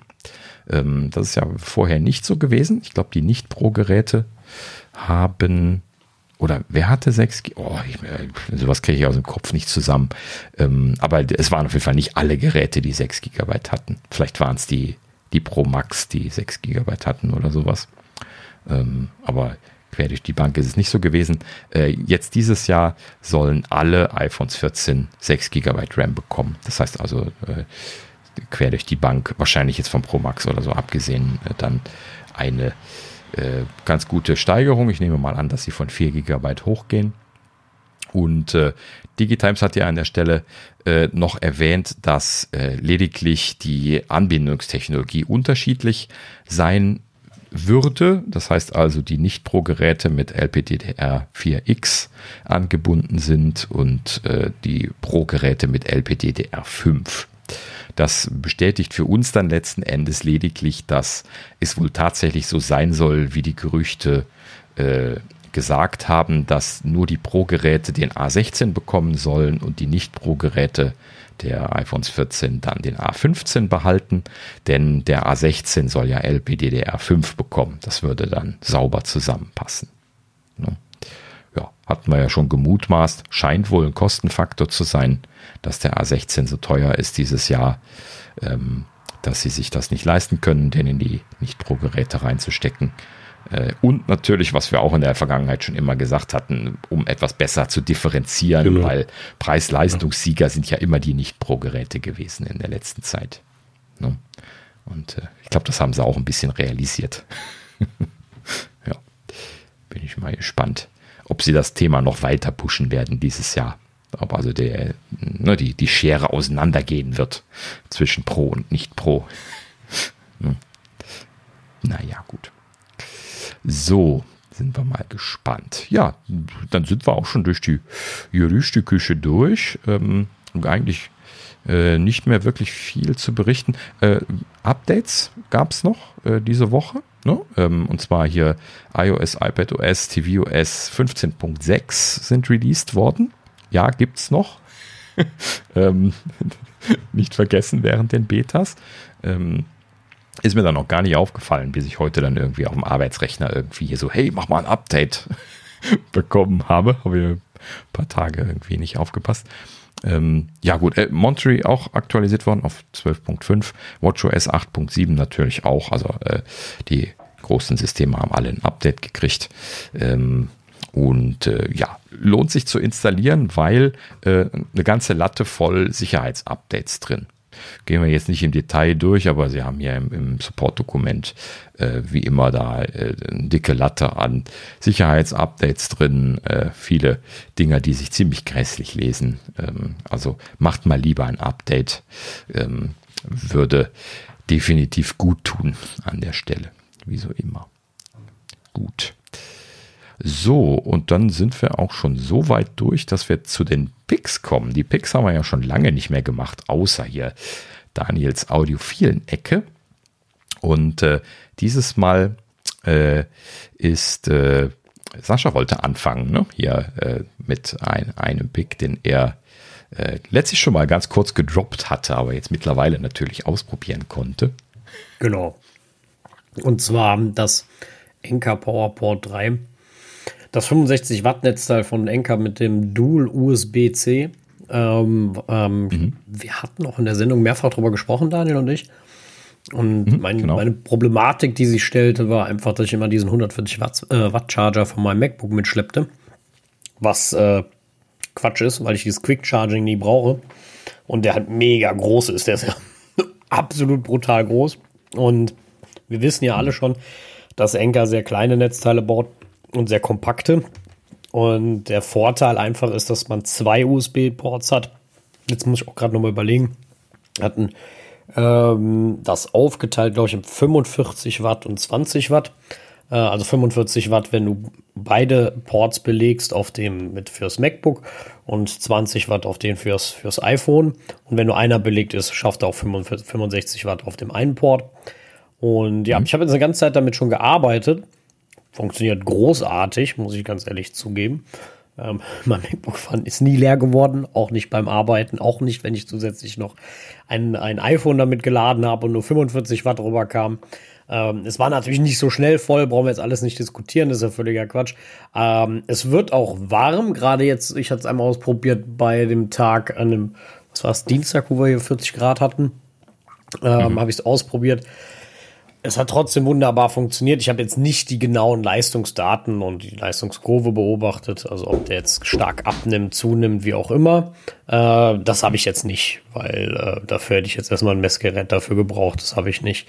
Äh, aber es hat ganz normal weitergehabt. Es wurde schon sehr, sehr warm dann, aber nicht bedenklich, sagen wir es mal so. Äh, ich finde es super schick, es ist schwarz, also ich habe es in schwarz gekauft. Äh, es hat an der Stelle, wo man die Ports, also wo man einsteckt, ähm, so ein, ähm, Äh, also so eine Alublende, sag ich mal. Ne? Das ist so ein bisschen aus Aluminium. Ist total schick, fühlt sich sehr hochwertig allgemein an. Äh, sowieso mhm. das Netzteil. Und ich bin absolut zufrieden. Also ich habe es äh, anstatt für 55 Euro, wie es eigentlich kosten soll, für 43, beziehungsweise 44 Euro äh, im, im, was war das, Amazon Prime Days, ne? Ja, bei den Amazon mhm. Prime Days gekauft. Und ich kann es nur empfehlen. Also mein Workflow hat es verändert. Ich nehme nicht mehr den 140 Watt Bräter mit, auch kein anderes mehr. Ich hatte vorher den 140 Watt Bräter mit dabei, das 30 Watt Netzteil von Anker mit dabei und noch von, das ist nicht Anker, aber von dem Andersen 2 Port, was auch jeweils nur 18 Watt kann, äh, mit. Und das hat mein Workflow insofern verändert, dass ich wirklich sage, äh, äh, ich brauche nur noch das eine. Und sobald ich eine neue Apple Watch habe, die, ja, die ich ja dieses Jahr bekommen werde, ähm, werde ich auch, meine ich, ein USB-C auf Apple Watch Kabel bekommen. Ich meine, das liegt mittlerweile automatisch dabei. Ich bin mir nicht ganz sicher, ich glaube aber ja. Ja, ja. Äh, sehr gut, weil dann habe ich alles auf USB-C und dann ähm, kann ich laden, was ich will, weil momentan habe ich immer noch die Problematik, dass ich natürlich mein Apple Watch auf, auf USB-A laden muss. Ähm, und wir aber Gott sei Dank in der Arbeit solche ähm, Daniel, hilf mir mal, wie heißt nochmal die, die, die Firma, die, die, die ähm, Mehrfachsteckdosen herstellt. Brennstuhl. Ähm, mhm. So Brennstuhl-Cubes, ne? da sind äh, mhm. in der Höhe zwei Schokostecker drin auf jeder Seite, also ähm, zwei, vier, sechs, acht.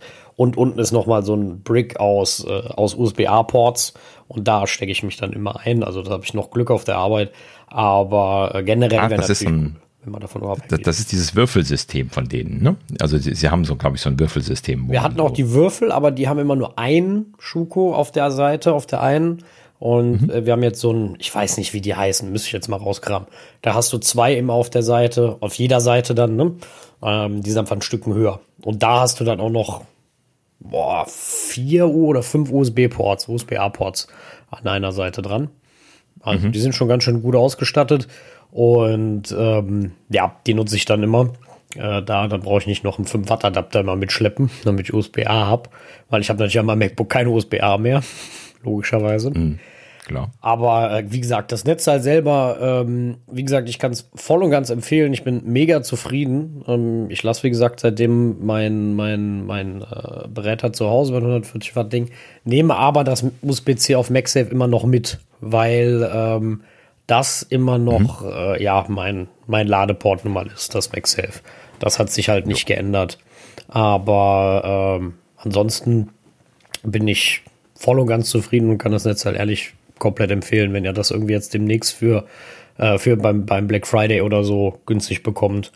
Ähm, ja, immer holen noch ein bisschen hin. Ich glaube, so zwischendrin gibt es auch schon mal Angebote von, von Anker selbst. Also, um das gerade noch nachzuschieben, ähm, ich habe das auch noch geshoppt.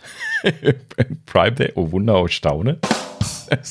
ja, äh, USB-C-Netzteil, aber so ein schönes Dualport, das ist halt eben noch mal ein ganzes Eckchen kleiner wie die, die ich schon, schon kannte, ähm, ist halt eben schon toll und ähm, ja, für 43, 44 Euro war das halt eben wirklich äh, ein, ein super Preis. Ähm, ja, also ich kann an der Stelle immer nur noch mal empfehlen, ne? also entweder einfach hier von, von Anker den Newsletter abonnieren, da kriegt man auch manchmal einfach schon mal nur 20% Rabatt oder 25% oder manchmal auch schon 30% irgendwie auf verschiedene Geräte. Da sind dann auch schon mal die Netzteile mit dabei. Und äh, ansonsten hier Camel, Camel, Camel kann ich ja dann auch, äh, an der Stelle nur noch mal äh, hier so als Zusatzpick hinterher schieben. Ne? Camel, Camel, Camel.com äh, kann man halt eben einfach irgendwie äh, hier einen, ein Produkt von, ein Produktlink letzten Endes von, von Amazon reinschmeißen. Ähm, dann zeigt er einem die, äh, äh, den, den Verlauf, was der Preis angeht, äh, was den Preis angeht. Die, die haben da so historische Werte, die sie aufzeichnen für die Produkte.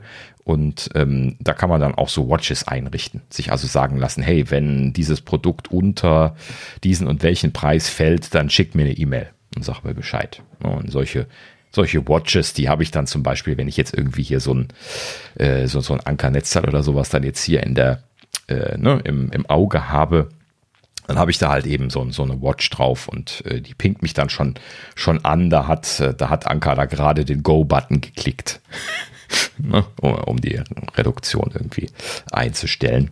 Und dann, äh, ja, das, das geht sehr schnell und dann kriegt man da in der Regel auch sehr, sehr zeitig das dann, das dann mit und äh, kriegt dann auch das Produkt noch, wenn man dann schnell zuschlägt. Also muss man nur so ein bisschen, bisschen fix sein und ein bisschen Geduld haben und dann kriegt man da also eigentlich immer hier so diese Nachlässe realistisch umgesetzt. Das sind jetzt irgendwie 30% Rabatt gewesen oder sowas. Ne? Das, das ist so das Typische, was, was Anker gibt. Ja, und da finde ich sie dann auch vom Preis-Leistungs-Verhältnis immer super. Ne? Also wenn sie in, auf, auf dem Niveau sind, ne? und die sind dann tatsächlich sehr hochwertige Geräte, die Anker da macht, ähm, kann ich also wirklich sehr empfehlen. Wie gesagt, ne, wir haben gar nichts mit Anker am Hut. Wir, wir hätten gerne, aber sie wollen ja nicht bisher. Ähm, aber ja, wir lieben einfach diese Geräte von denen. Ne? Also von den Docs vielleicht abgesehen. ne? da, da müssten wir noch mal sprechen. ähm, aber ja, ansonsten Netzteil und so. Alles super. Ich habe auch sehr viele Kabel von denen. Ich weiß nicht, wie sieht das bei euch mit Kabeln aus? Also ich habe auch eine Menge Kabel von denen, ja. Mhm. Also Adapter, ja. Kabel, ähm, wie gesagt, bis auf die Docks, die sind scheiße. Aber ja, genau. ansonsten, ich habe jetzt das Thunderbolt 4 Dock auch mal ausprobiert. Ähm, funktioniert übrigens mhm. auch nicht mit den M1. Großartig, super. Mhm. Das ist nicht gut. Ja, sie, bewerben jetzt ein neues 10 in 1 Dock, welches kompatibel mit M1 und M2 sei auf der Website. Ah, mal gucken. Mal. Wollen wieder nur Geld machen. Äh, wieder was ganz Neues. Hm. Da haben sie bestimmt einen anderen Chip drin. Klappt jetzt. ja, die, die, machen ja auch nichts anderes als einfach Chips reinbauen.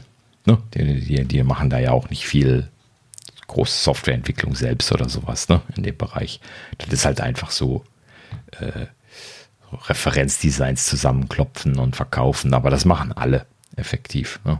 Und das, wenn man das halt eben ein bisschen besser macht, dann kriegt man da schon was ganz Nettes bei rum. Also jetzt gerade bei den Docs meine ich, ne? Das ist das dann so. Ja, gut. Kommen wir heute mal zu einer, ja, genau. zu unserer ersten Premiere eines Antipix. Das hatten wir, glaube ich, bisher noch nie, oder? Genau, das ist eine definitive ja. Premiere. Also, ähm, Hintergrund ist einfach, mein Vater, der hat sich damals ein neues ähm, äh, Mountainbike gekauft, ein E-Bike, was auch ja schon etwas teurer war.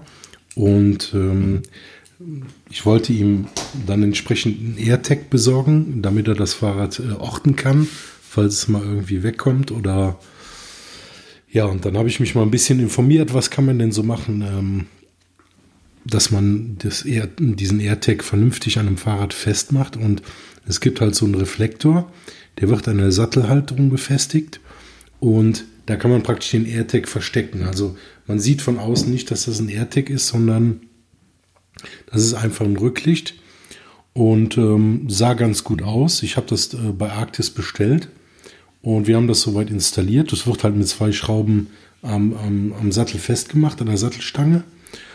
Und leider muss ich sagen, ähm, das war jetzt äh, wirklich ja, ein Fehlkauf, weil diese Halterung äh, von dem AirTag hat sich gelöst. Also da waren zwei Schrauben dran, die ein Verbindungsstück zu der Halterung und zu dem AirTag haben. Und die Schrauben haben sich gelöst und die sind auch leider nicht mehr ja, festzuschrauben, weil die von innen ähm, entsprechend verankert sind. Das heißt, man kommt an die Schrauben gar nicht mehr dran, ohne dieses Plastik äh, aufzubrechen. Also ist äh, die Sache somit komplett wirklich äh, nicht mehr zu gebrauchen. Ja, schade, 25 Euro ähm, ja. falsch investiert und so leider nicht brauchbar. Ja. Schade. Klingt ja nach einer guten Idee, ne? Also ja, eine gute Idee, aber hat nur mhm. zwei oder drei Touren gehalten und dann war es kaputt. Ach, das ist echt traurig. Also wir werden auf jeden Fall einen Link äh, reinsetzen äh, falls ihr was sucht in der Art, bitte nicht diesen, diesen, äh, diese Haltung. Das ist eigentlich eine gute Frage. Woll, wollen wir einen Link zu einem Anti-Pick setzen? Ja klar, das möchte man das auf keinen kaufen? Fall nehmen. Schreiben wir das dann davor. So, so. Nicht kaufen, Doppelpunkt. Ja, genau, das machen wir. Nicht kaufen. Ich schreibe das mal direkt hier rein. Na durcheinander hier. Nicht kaufen. Sehr gut. Okay. Ja, also äh, schade. Äh, grundsätzlich gute Idee, ähm, aber äh, nicht wirklich hochwertig äh, gemacht. Was leider, leider, leider natürlich halt irgendwie so ein bisschen was diesem chinesischen Billigwaren geschuldet ist. Es ist echt selten geworden, dass man mal wirklich hochwertige Produkte in dieser Art und Weise irgendwo sieht, die nicht so 0815 Billigplastik haben. Ne? Also das habe ich leider auch an verschiedenen Stellen in der letzten Zeit erleben müssen, dass das leider oft dann so ein bisschen zu wünschen übrig lässt. Ja, gut. Wer einen Tipp hat äh, für eine Alternative, ne, hier gerne, gerne mal bei Thorsten melden. ne, er sucht wahrscheinlich Ersatz. Ja, es gibt Alternativen, aber äh, ja, habe ich noch nicht ausprobiert. Ah, okay. Mhm. Ja. Dann vielleicht in Zukunft dann auch noch mal ein Pick. Je nachdem, was dabei rauskommt. Wenn das vernünftig ist, gerne. genau, natürlich. Gut. Okay, so, dann sind wir damit durch. Und äh, ja, gut, dann noch zwei äh, Kleinigkeiten, ein sonstiges Thema und dann natürlich noch ein Rausschmeißer. Und ähm, Sonstiges hatte ich hier noch, noch eingetragen. Ähm, wir müssen natürlich noch mal über Netflix sprechen. Allerdings nur ganz kurz dieses Mal. Äh, und zwar hier 9 to 5 Mac berichtet, äh, Netflix hat jetzt als erster der großen Reader-Apps-Betreiber, ne, wir erinnern uns, Reader-Apps sind bei Apple alles, was konsumiert, also auch Netflix. Hat nichts mit Lesen zu tun, was irritierend ist.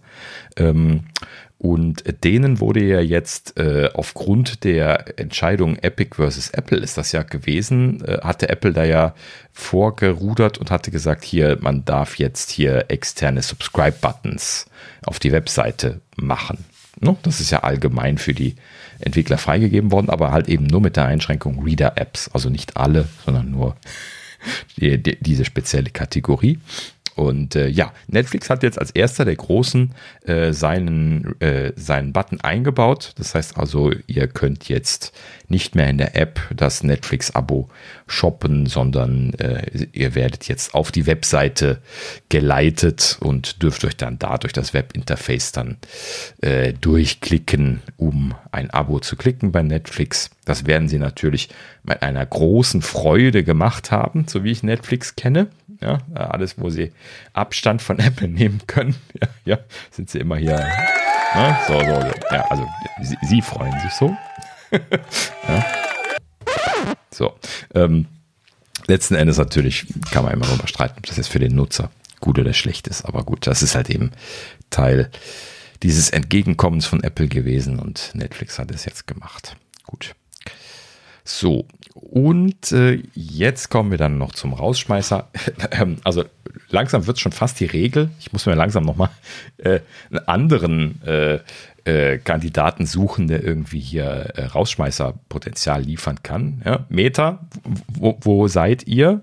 Ja, so. Äh, ja, so. Totale Ruhe momentan hier. Sack, macht keinen Blödsinn. Ja, kein, kein Datenschutzchaos von, von Facebook, gar nichts momentan. Ne? Also in diesem Sinne ist ja wirklich Sommerloch gerade, um es mal einmal noch gesagt zu haben. Und äh, also äh, natürlich äh, kommen wir im Rausschmeißer wieder auf Twitter zu sprechen.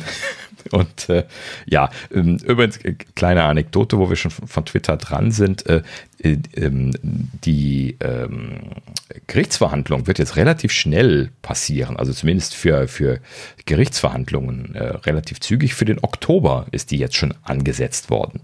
Ne? Also Elon und äh, Twitter-Geschäftsführung werden sich daher jetzt behaken bezüglich seinem Aus ausschied, beziehungsweise äh, austritt aus diesen äh, Übernahmegeschichten, äh, während halt eben äh, eher ja Twitter vorwirft, halt eben nicht Daten geliefert zu haben, die sie liefern hätten sollen. Und äh, sie sagen aber, sie hätten geliefert. Er sagt aber, die Qualität ist nicht gut genug gewesen und und und. Also das ist alles ein komisches Hin und Her. Das, das bleibt spannend, aber da geht es dieses Mal jetzt gar nicht drum, sondern äh, jetzt ist äh, noch einer, ein anderes Thema aufgepoppt und zwar ähm, äh, gab es 2000, äh, äh,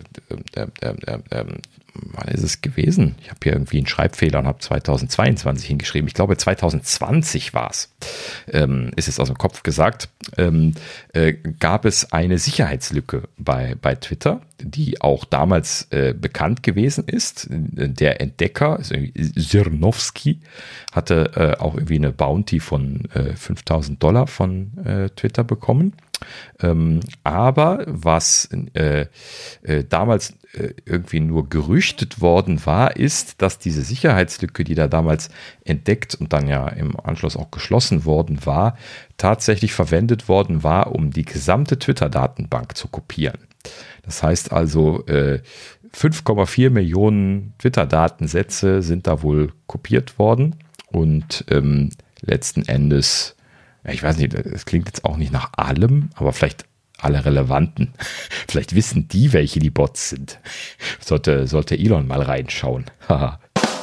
ja, aber ähm, Gut, also 5,4 Millionen äh, Nutzerkonten im Prinzip äh, in, in, einer Datenbank werden jetzt gerade hier irgendwie auf so einer, äh, auf so einer äh, hier irgendwie Hacker-Datenverkaufsbörse irgendwie angeboten von einem Hacker, der sich Devil nennt und äh, der ähm, hier an der Stelle schreibt, er würde das verkaufen, weil Twitter, Zitat, inkompetent sei. Was auch immer er damit meint.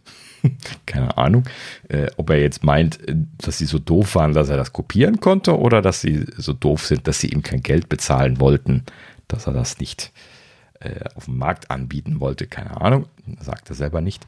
Ähm, aber, äh, ne, also wer jetzt irgendwie Interesse daran hat, 30.000 Dollar ist ja eigentlich ein, ein schlappes Sümmchen für 5,4 Millionen Datensätze. Ähm, 30.000 Dollar möchte er jetzt haben dafür. Ob er das jetzt nur an den Erstbietenden verkauft oder an mehrere, wäre dann nochmal eine spannende Frage. aber gut, so, also er möchte wohl 30.000 Dollar dafür haben. Und ähm, er hat da auch irgendwie noch Screenshots äh, gepostet. Da sind halt eben äh, vor allen Dingen auch äh, private Kontaktadressen drin. Das ist halt eben das, was ein bisschen ärgerlich ist an der Stelle. Also private E-Mail-Adressen. Ne? Also wenn man jetzt irgendwie hier eine nicht öffentlich verwendete E-Mail-Adresse als Login-E-Mail-Adresse bei Twitter verwendet hat, ne, sodass die dann halt eben da im Profil drin steht. Sowas ist da jetzt in dieser Datenbank drin. Äh, was ebenfalls drin ist, das sind die Telefonnummern für die Zwei-Faktor-Authentifizierung. Und das ist natürlich schon ein kleines bisschen ärgerlich, weil da kann man natürlich Social Engineering mitmachen. Da muss man vorsichtig sein. Ne? Also das, äh, gut, klar, wenn man jetzt äh, ne, sich als äh, äh äh, ja, sich da ein bisschen Mühe gibt, dann kriegt man das auch anderweitig raus, ne, die, die Telefonnummern. Da muss man halt eben dann nur mal auf Facebook und Co. mal, mal gucken gehen.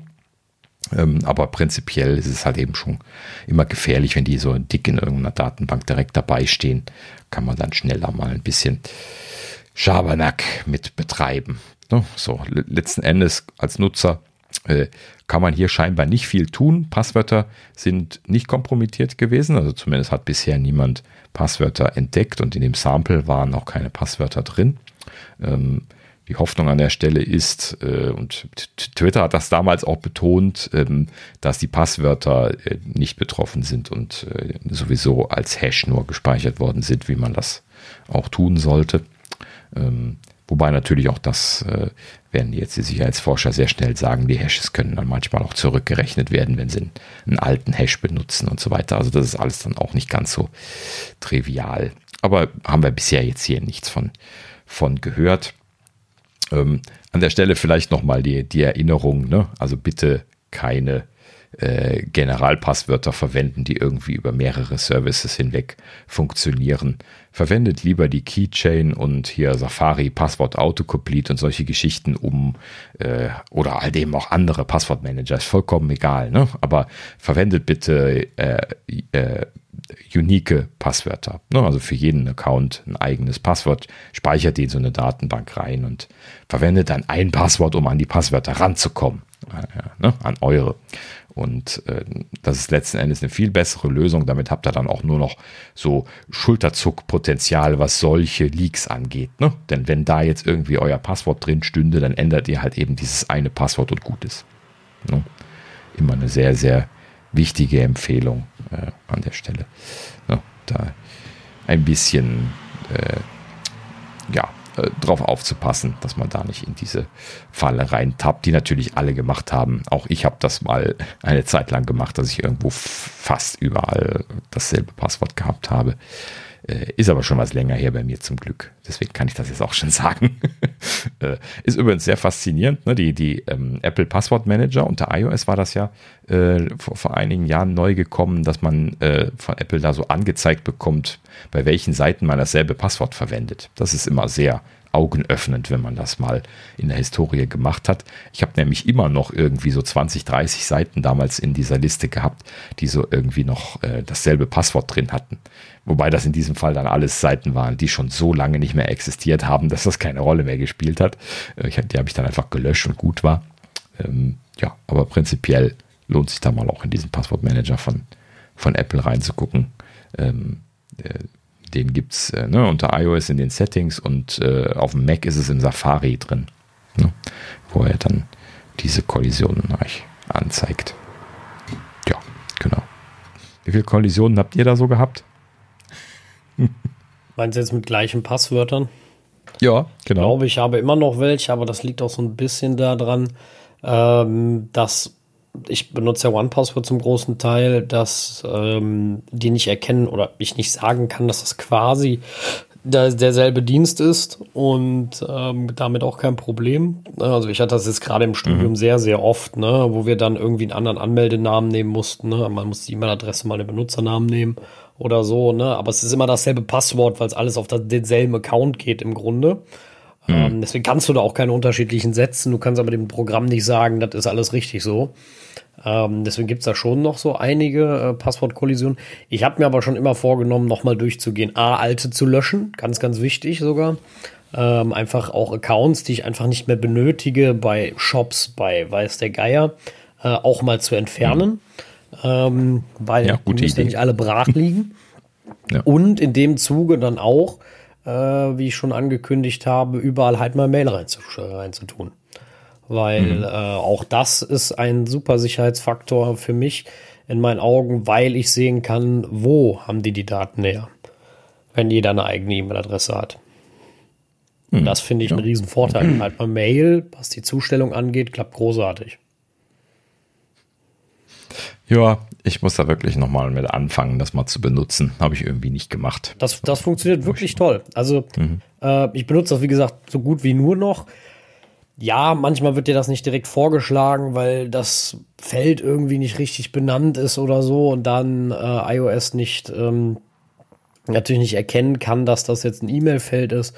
Aber wenn er das ähm, erkennt, dann äh, fügt er das auch ein. Und er zeigt ja auch an, ich habe jetzt gerade hier bei einer äh, Seite, wo ich mal Schuhe gekauft habe, gedacht, ich habe einen Account, scheinbar nicht, bin dann auf Registrieren gegangen und er sagt mir jetzt hier, hey, du hast die und die schon mal erstellt gehabt für die Website. Und äh, entweder habe ich damit keinen Account erstellt, das weiß ich jetzt nicht, und, äh, und habe damit nur die Bestellbestätigung erhalten. Das kann natürlich gut sein. Ähm, aber äh, wie gesagt, halt mal Mail, seit man es auch noch durchsuchen kann in den, in den Einstellungen auf dem iPhone, auf dem Mac.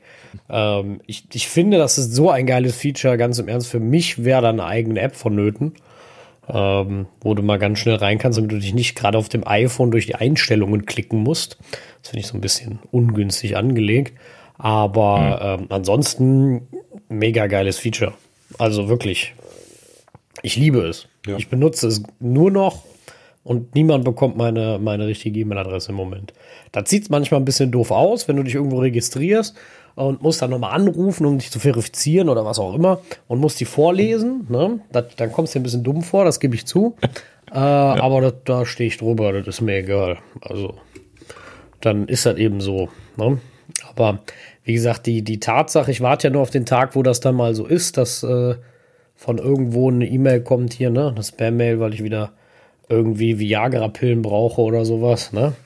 oder irgendwelche Dringend. Frauen kaufen möchte oder irgendein Prinz mir Geld schenken will, ne, was es da nicht alles so gibt. Ähm, und ich sehen kann, ah, da und da kommt das her. Da äh, freue ich mich schon drauf.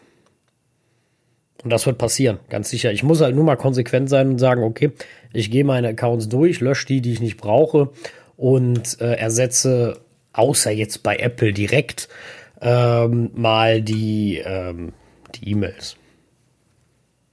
Ja, das müsste man wirklich mal machen. Also, das Ja, das ich einmal habe das auch nur bei ein paar also- Diensten gemacht, aber eigentlich müsste man das überall machen. Ich hab's halt, ich hab's halt bei allen neuen, ne? Ähm, gemacht. Alles fast, wo ich mich neu registriert habe, habe ich das gemacht. Ich habe halt, ähm, wie gesagt, das Problem, was ich immer noch habe, ich kann hier bei OnePassword ja auf anfällige Passwörter gehen.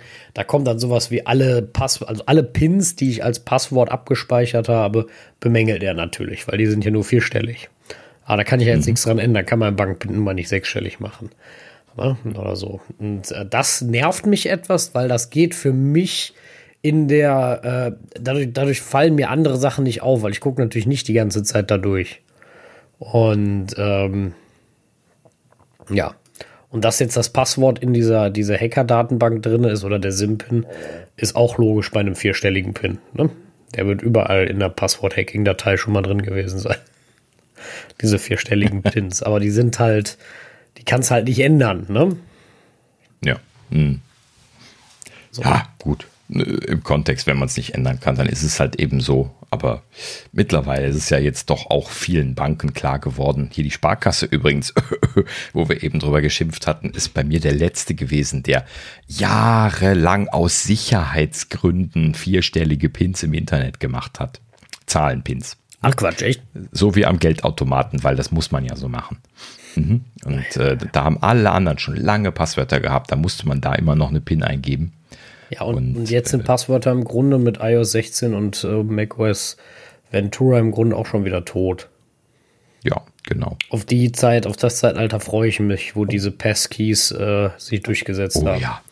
Also ich, ich bin kein Freund dieser Passwortverwaltung, in keinster Art und Weise. Ich finde das eine ganz, ganz schrecklichen, schreckliche Art und Weise, wie das funktioniert. Also es ist halt lästig und, und halt hochrisikoreich. Und ähm, die Passkeys, denen blicke ich sehr glücklich entgegen und hoffe, dass zum Start im September da einige an Bord sind. Ja, richtig.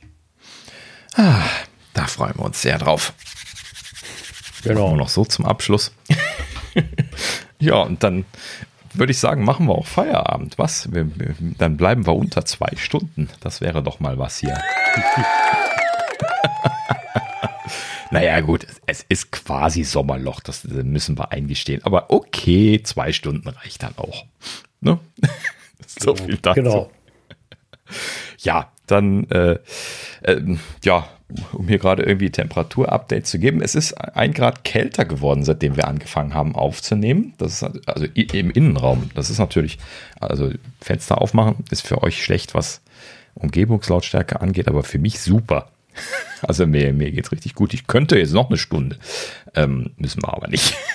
So, und ähm, ja, gut, also in, in dem Sinne, ähm, ich äh, verfeinere hier meine Lüftungstechniken und äh, die, die Jungs, die haben auch teilweise aufgegeben. Sascha hat noch offen. Ne? Also, Ich habe noch offen, ja. Ich warte noch darauf, äh, dass es hier ein bisschen abkühlt. Äh, das wird es auch über Nacht. Ich würde das über Nacht offen lassen, das Fenster wahrscheinlich. Also äh, das äh, bleibt einfach auf und dann ist es gut. Kein Problem. Also ich habe eben zugemacht, weil es wirklich etwas ähm, luftig wurde. oh, na ja, gut. Ja. Okay. ich habe Also äh, warm, äh, richtig warm ist ja. es jetzt nicht mehr. Es ist echt gut. Läuft. Naja. Na gut, so, ja, also äh, genug über Durchzug, äh, über Wind und Temperaturen gesprochen. Äh, wir machen Feierabend für diese Woche. Ähm, äh, ja, vielen Dank fürs Zuhören. Äh, na, das Übliche, schaut auch, auch das nächste Mal wieder rein. Und bis dahin sagen wir auf Wiederhören. Eine schöne Woche. Bis dann. Tschüss. Macht's gut. Bis nächste Woche. Und äh, ja, vielleicht ist dann wieder mehr los. Schauen wir mal. Bis dahin. Macht's gut. Ciao, ciao. Ciao, ciao.